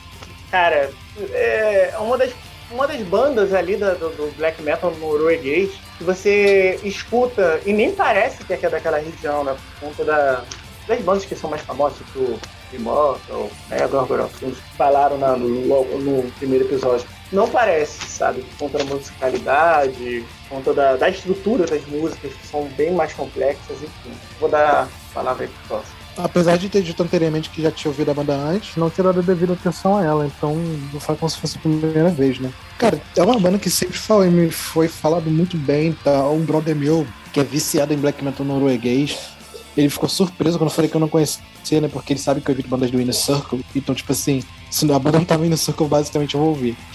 E o convite para esse podcast acontecer, caraca, nossa, foi muito. É, calhou muito bem, porque me fez ter vontade de ouvir um indie mais ao fundo, tá ligado? E, nossa, foi, uma- foi muito bom isso, porque realmente a banda é muito, muito boa de verdade. É, e tem alguma faixa dessa que eu achei assim, um riff muito parecido com alguma coisa ou outra de power metal e com as coisas de, Esse de lance do Power Metal gosto, que, tipo. esse lance Power Metal que foi que me afastou real dessa, do, do álbum que eu ouvi. Eu achei insuportável. Tu achou é também? E não é nem. Sim, demais. E não é nem porque eu não gosto de Black de Power Metal. Eu gosto, mas eu achei assim, totalmente Sim, sim. bizarra a mistura. Nossa, eu odiei. Cara, cara, então, eu achei que eles têm umas, eles têm umas progressão muito interessante, assim, é umas coisas bem exageradas, mas eles têm umas progressão muito boa para o que concerne o black metal dos anos 90 na Noruega, tá ligado? Eu achei uma coisa assim, bem fora da caixinha. É, foi é exatamente isso. como eu falei. Nem parece que é uma banda dali dos anos 90 da Noruega. É, cara, é um álbum que eu achei sem defeitos e gostei muito, eu gosto muito da vibe que esse álbum me passa desde a primeira vez que eu vi, que foi esse ano. Eu gosto do vocal, eu gosto da sensação de frio que ele me traz muito mais que o Galok. E só acho uma pena, né, o carinha ter morrido, o vocalista ter morrido de uma forma tão black metal, que foi de hipotermia, velho. Então, eu acho que é uma banda sensacional. E Eu, se não me preciso conferir outras coisas, na verdade. Eu, se eu não me engano, ele parece, dizem, né, que a banda foi me apresentada como tipo assim, ah, é a primeira banda a falar de viking, cultura viking na Noruega. Fora a primeira mesmo, vocês sabem dizer isso? Cara, eu não sei se o Battery Ah. vem, vem antes, né? Porque o Battery já faz essa parada de Viking lá no. Só que eu não sei na cronologia. Onde é que tá? Eu acho que o Battery vem antes mesmo. É, né? Entendi. Mas Battery é da Suécia, né? Tá falando Não, não, pois é, sim, sim, eu digo, no geral, eu acho que foi Battery. Agora não sei se na Noruega tem alguma antes. Não, é, mas influenciou as bandas da Noruega, pelo amor de Deus. Então, acho que sim. Cara, É. escuta 1184, esse álbum é muito bom. Beleza, a próxima da pauta aqui é uma que a gente também já falou algumas vezes aqui no podcast, que é a Mirku. Ah, aí, aí tu mexeu no meu coração, cara. Aí tu mexeu no meu coração, porque ah, da pauta talvez seja uma das minhas artistas favoritas, provavelmente. Então, eu acho a mistura que ela faz com o folk e o black incrível, sensacional. A voz dela me passa, me passa uma paz absurda. E o álbum que foi colocado na, na pauta, o Meredith, é né? Esse é o nome? É. Esse mesmo. Ahn, eu acho que a parte black dele vai quase pra um Doom. Assim, ele tem um, um lance da bateria lentona, arrastadona, que eu acho muito tri, acho muito massa, muito massa. E isso combinado com a atmosfera folk, assim, ó, tem uma, uma personalidade que eu, que eu acho muito, muito própria das composições dela, sabe? E, porra, que, que artista, que artista. Cara, eu gosto muito, muito, muito da Miku. Também é um- uma das minhas bandas barra artista favorita da- do episódio de hoje. E eu não sei de verdade se eu prefiro o Marerid ou se eu prefiro o M. Porque o Marerid, ele, ele é muito mais folk. Eu queria, acho que o, o erro, o erro não, né? O que eu sinto mais falta no Marerid é mais músicas de black metal, tipo o Wind e a Maneblot, que são minhas favoritas. Porque tem muito mais música folk. Mas ainda assim eu gosto muito, muito, muito desse álbum. E o M já tem mais, tem mais músicas de black metal. Mas os dois são muito bons. E eu gosto também do Folk Sangue que ela, que ela lançou ano passado, que é só folk. Também é muito bom. A voz dela é incrível. Ah, eu amo demais essa mulher. E, e, e, e falar sobre a Mercúria é, é muito pertinente, eu acho, porque ela sofreu muito e ela sofre até hoje. Acho que hoje não muito, porque ela se afastou um pouco do black metal com o Folk Sangue. Mas na época que saiu o M, e especialmente quando saiu o Marerit, ela sofreu muito ataque da, da comunidade metaleira, assim, dos black, metaleiros. Muito. Sério? Foi, uma, foi um ataque de misoginia Nossa. bizarro, bizarro. Porque ela não, não faz participante, porque ela nos videoclipes ela toca de vestido, ela, ela aparece de vestido, ela toca de vestido. Tá certo ela. Pois é, tipo, cara, que ela também tinha uma. Ela também tinha uma outra banda antes de formar o Mercúrio, ela tinha uma banda de pop, um duo pop, sei lá. E aí acharam isso e simplesmente botaram a garota pra cruz, sabe? Então a discussão acerca do- da misoginia no metal, nossa, coitada, ela sofreu muito. Muito com ridículo, porque, porra, ela é uma artista incrível em tudo que ela toca, meu. Todos os trampos dela, assim, em todos os gêneros que ela percorre, Cara, eu acho incrível, Se eu não velho. me engano, ela já fez algum trabalho com o Chelsea Wolf.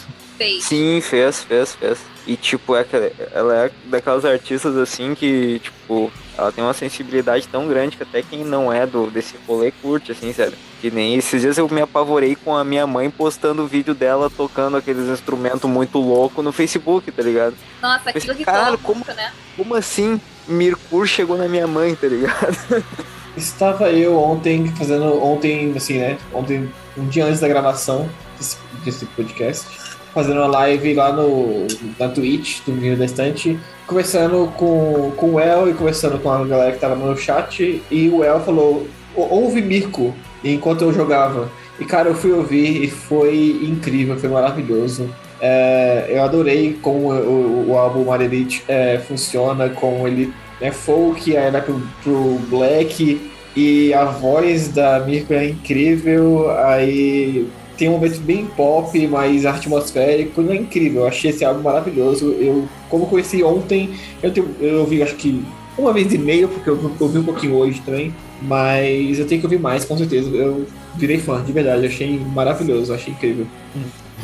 É, assim, cara, Mercur foi. Eu vi quando a banda nasceu também, basicamente, né? A banda Woman Band, né? One Woman Band. E até a gravação desse episódio eu tinha ouvido só o álbum M mesmo. E sempre gostei assim, muito de como sou, assim, me pegou de primeira, sabe? E eu acho que concilia muito bem a parte atmosférica com a parte pagã, nativa da, daquela região ali. De onde que ela é mesmo?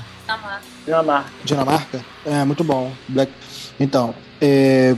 E tipo, sei que esse tipo de coisa não é nenhuma novidade, mas vejo que ela sintetiza muito bem, assim, como eu acabei de falar, né? O atmosférico com a parte pagã. E o Raw Black Metal, né? Que tem umas músicas mais crua, né? É, e inclusive a, a Mircor é. Eu acho que da, da, da- dessa pauta, assim, é a que mais pegou a influência do Bergtat. Inclusive, se eu não me engano, no Marerit, alguém que estava na gravação do, do Bergtat gravou com ela nesse álbum. Eu não lembro quem, qual dos, dos músicos do Uber era. Eu só lembro que eu li essa informação em algum lugar. Que tocou bateria no, no Marerit com ela. Então, assim, Inclusive, essa Uhum. foi um, inclusive, essa foi uma coisa que muita gente reclamou da- do som dela, era que ai, é uma cópia do Bergtat. Como se não existissem outras bandas de folk, né, de folk black metal no mundo, né? Só a Mirkur tá fazendo isso. Mas enfim. É, Jade, você você tá por aí? Quer falar sobre o Mercur? A única coisa que eu tenho pra falar é que desde que saiu o álbum ano passado, eu fico de ouvir porque eu adorei o álbum, mas eu ouvi ele pouquíssimas vezes, então eu quase não lembro. E aí eu sempre, por algum motivo, esqueço, e dessa vez eu também acabei deixando pra lá e não deu tempo de eu ouvir, mas é isso. Não ouvi, não.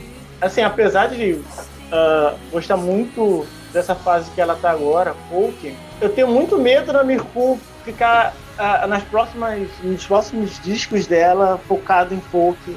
Tenho medo disso, porque, ah, não sei, eu prefiro ela no black metal, sabe? É, eu, eu, sinto eu falta de um compartilho. grito. É, eu Menina compartilho desse Mirkur! sentimento com você. Solta black metal! O próximo Se ela quiser sair, se ela quiser sair eu do black. Se ela quiser sair do black metal porque a comunidade black metal foi escrota com ela, eu, eu só tenho uma coisa a dizer. Good for her. É, É, ela tá certa. tem isso. Ela tá certa. Mas assim, ó, meu, pra mim, essa mulher, se ela quiser, ela pode tocar pagode, meu. E eu vou, eu Tá vou apoiar. aplaudindo. ple- Eu vou apoiar plenamente, meu, porque, porra, ela é genial, cara, ela é incrível.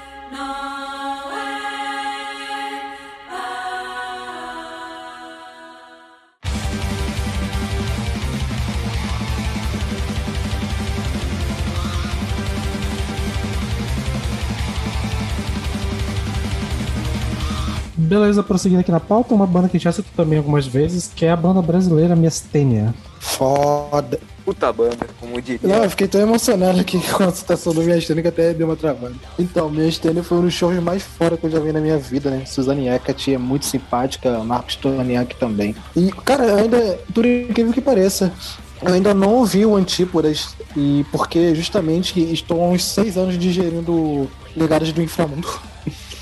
e eu não consigo parar de, de ouvir até o Legados do Inframundo, mas é, eu não lembro em que momento eu conheci a banda, cara, mas eu acho que foi pouco antes do Legado do- Legados do Inframundo sair. Mas quando eu conheci, eu achei muito foda, né, que a banda é, abordasse a cultura latino-americana, né, de uma forma concisa, de uma forma bem consistente, né, assim, é, não fizesse alguma coisa bem qualquer coisa, né.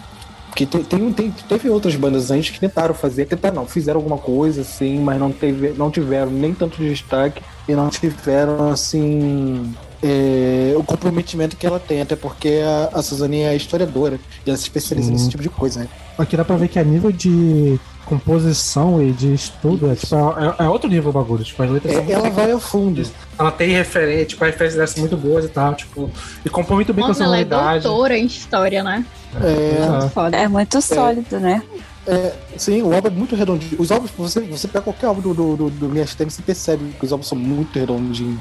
Porra, mano. ah, já em- emendando aqui. ah, cara, é uma- essa é uma daquelas bandas que eu tô há muito tempo que eu vi e eu nunca parava. né? E eu curti pra caralho, velho. Curti pra caralho. Achei a parte lírica muito interessante. ah, e, porra, muito rica em elementos, assim, sabe? Inclusive, assim, uma banda que vai acabar ficando pro próximo episódio. Mas eu percebi muita coisa, assim, vindo até do Rotting Craft nas partes em que a música fica mais cadenciada e tal. E eu queria saber, meu, se esse álbum, o Antípodas, ele é conceitual, né? Ou não?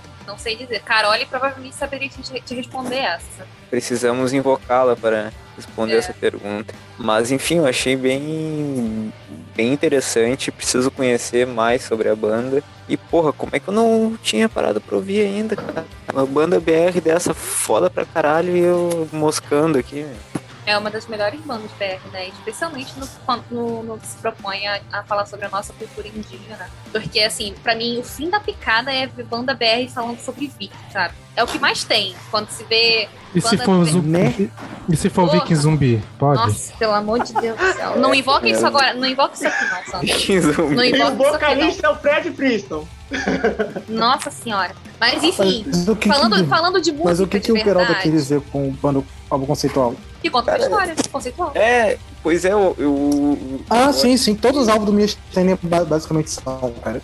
Ah, era isso que eu queria saber, então. Então, retornando, é, é, retornando, eu acho que, inclusive, eu acho que é a melhor banda que, de, de folk que a gente tem aqui, especialmente pelo conteúdo das letras, pela qualidade da música e por ser até comprometida a falar dessas questões, porque, como eu disse, a gente tem um monte de banda de, de, de folk que fala de cultura gringa. Isso é ridículo, porque a gente tem uma cultura extremamente rica. Então, assim, não, eu não costumo ouvir muito Minha Estênia. Acho, até comentei sobre essa banda no episódio. A gente comentou sobre essa banda no episódio de Mulheres no Metal, parte 2. Mas eu acho um som super competente, cara. Eu espero muito que continue lançando vários álbuns, porque é uma representatividade que importa muito. O trabalho da, da Hecate é muito foda.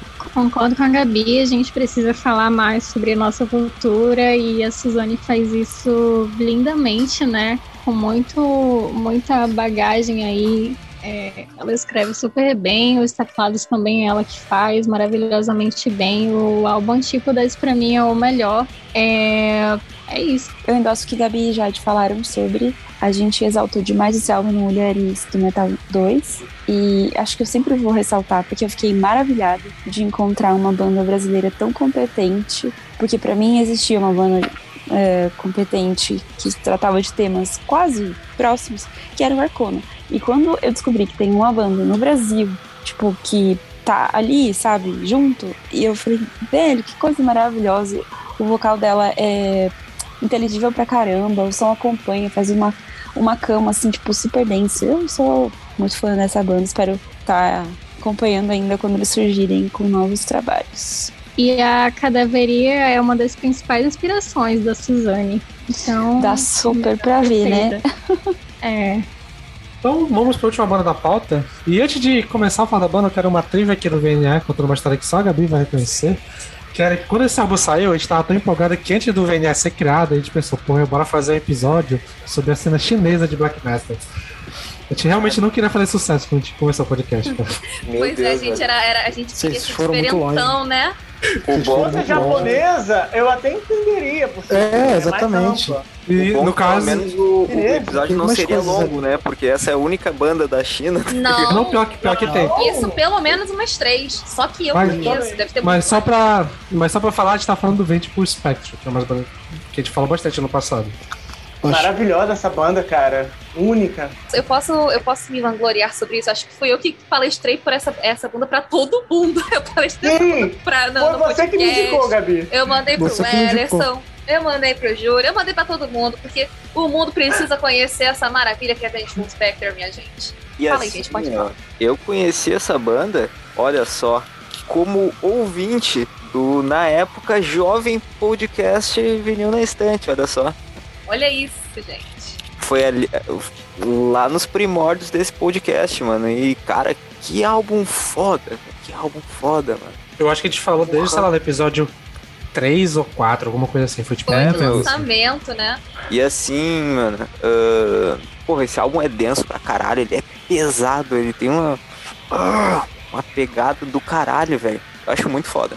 Acho Ao muito mesmo foda a tempo em que parte. ele tem umas passagens de folk, assim, com instrumentos chineses, tipo, tradicionais. Tipo, Exatamente, meu, A exatamente. flautinha chinesa, gente. É, isso aí. E ele não soa. Ele não soa deslocado, né? Soa tudo Não. muito encaixado e tal. Porra, esse álbum As é músicas- maravilhoso, meu. As músicas álbum- estão no álbum, não tão por acaso. Tá Uhum. tudo muito bem encaixado, sabe? É muito. Inclusive- Eu sinto conceito. eu fiquei muito feliz de terem lembrado desse álbum pra pauta, porque eu, eu tinha ouvido lá no início do ano passado, quando saiu o episódio, e desde então simplesmente esqueci da banda, sério. Esqueci da banda e, porra, velho, como eu esqueci, é maravilhoso, é Eu maravilhoso. acho que eles não estavam nem no Ouçam. Spotify quando a gente fala fazia o episódio. Porque a banda tava Tinha, no não, tinha. Já tinha. Tinha. Tinha. Tinha porque eu, é, Porque, tinha porque eu, eu, eu ouvi ouvi no essa dia. porra no Bandcamp ainda, não tinha nem saído no Spotify. Mas, cara, o, pra mim o diferencial, o grande tchan do Vengeful Spectre é que foi a primeira banda de Chinese folk black que eu ouvi na minha vida. Foi a primeira banda chinesa que eu ouvi que incorpora elementos da, da cultura, da cultura chinesa. E eu, eu amo a sonoridade da música tradicional de lá. Eu amo. Eu acho muito lindo, mas eu nunca tinha encontrado no metal, sabe? E aí, quando eu me, quando eu me deparei com o Vengeful Spectre, além deles usarem isso de uma forma belíssima, a parte metal deles também é incrível, é incrível. A Rainy Night Carnage, que é a música mais insana do álbum, meu Deus, ela não para, você não para um segundo. Cara, é, é, é, é. A Expendable eu amo, que é a que abre. A Rainy Night Carnage. Tem uma, uma a, a que fecha o álbum, ela é meio mais arrastadinha. Eu acho que esse álbum é conceitual, só que não dá pra saber, porque as letras estão tudo em chinês. Então aí a gente não, não dá pra saber. Mas pra mim, o grande tchan dessa banda é isso. E, e é incrível, porque a banda, assim, parece ser independente. Ela. Ninguém sabe quem são os músicos. Ela só tava no Bandcamp, ela foi pro Spotify muito tempo depois. Ela é super underground e ela tem uma produção incrível. Ah, vale, vale citar que é o debut da banda, né? E ela tem uma produção incrível, impecável. Como, sabe? É incrível. Essa banda é muito foda. Cara, pra mim, é um dos melhores álbuns do ano passado. Pra mim também. Foi, foi, foi esse debut. É, é, cara, é exatamente tudo isso que vocês falaram. A, a técnica, na musicalidade, os instrumentos, sabe? A, a forma que a música é composta por elementos do folk, aquela flautinha chinesa grandiosa, cara, que álbum. Muito bom, Que né? álbum, parabéns, cara.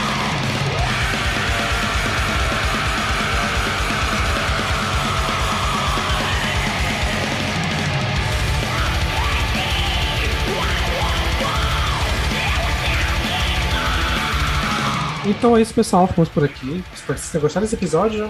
Mais uma aula de black metal aqui. Pra, principalmente pra quem não curte black metal, porque a gente é, é black metal que não gosta de black metal, né? Então a gente tá aqui só pra, pra representar o, a consciência de classe da, dos black metaleiros. É, vai ter uma parte 3, só que essa parte 3 só vai ser ano que vem, porque a gente já tá meio que quase fechado que vai rolar esse ano. E dá trabalho fazer esses episódios. É, lembrando que vocês quiserem sempre encher com a gente nas redes sociais, arroba Vina Podcast em tudo quanto é por aí. Lá na Twitch que rolou essa gravação, você teria a oportunidade de ver o- os copy sequence que a galera fez aqui pro episódio. E chega lá no nosso grupo do Discord, ter um contato com a gente, a gente tá tentando ter um contato mais próximo com o pessoal, né, que ouve a gente e tal.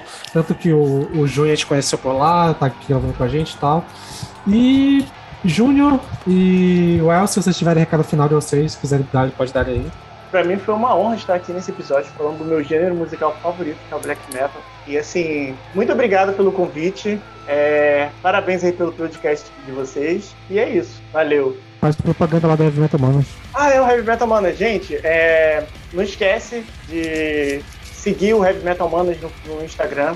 Gente está publicando qua- quase todo dia notícias e novidades, lançamentos de bandas de metal nacional e internacional. Tá muito show. Temos nosso canal no YouTube, é, está cheio lá de conteúdo. É, faz um tempinho que eu não apareço lá nos vídeos, mas enfim. É, também tem nosso grupo do Facebook, tem um grupo no WhatsApp, que a gente vive conversando, tá tendo um alto papo, tem um grupo lá no Discord. É só procurar os, os links, tá tudo fornecido lá no Instagram do, do Heavy Metal Manas, é isso. E novamente vai estar o link na descrição do episódio, então só chega aqui na descrição e dá clique aí e segue, segue e fortalece lá. É, é, assim como o Ellison, gostaria de agradecer a todo mundo aí, né, pela é, receptividade. Agradecer ao Sander e a Jade pelo convite. E porque, porra, não, não tem nem como, né, dizer assim quão agraciado estou por ter participado desse podcast, que é justamente sobre o meu gênero favorito, assim como o do El. E é isso. É, para fechar aqui o episódio, deixar a recomendação aqui para vocês: o Endless Solitude do Amen Corner.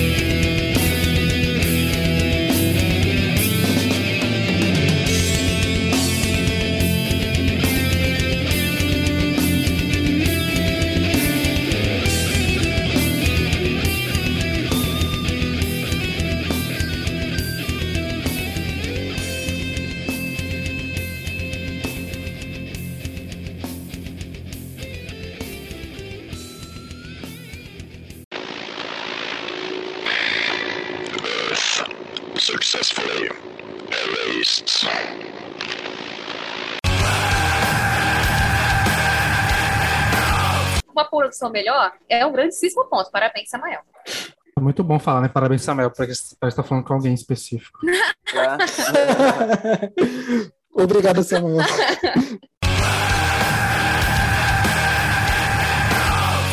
Mas, é tipo eu, eu fico lindo de corpos quente, tira. Tira.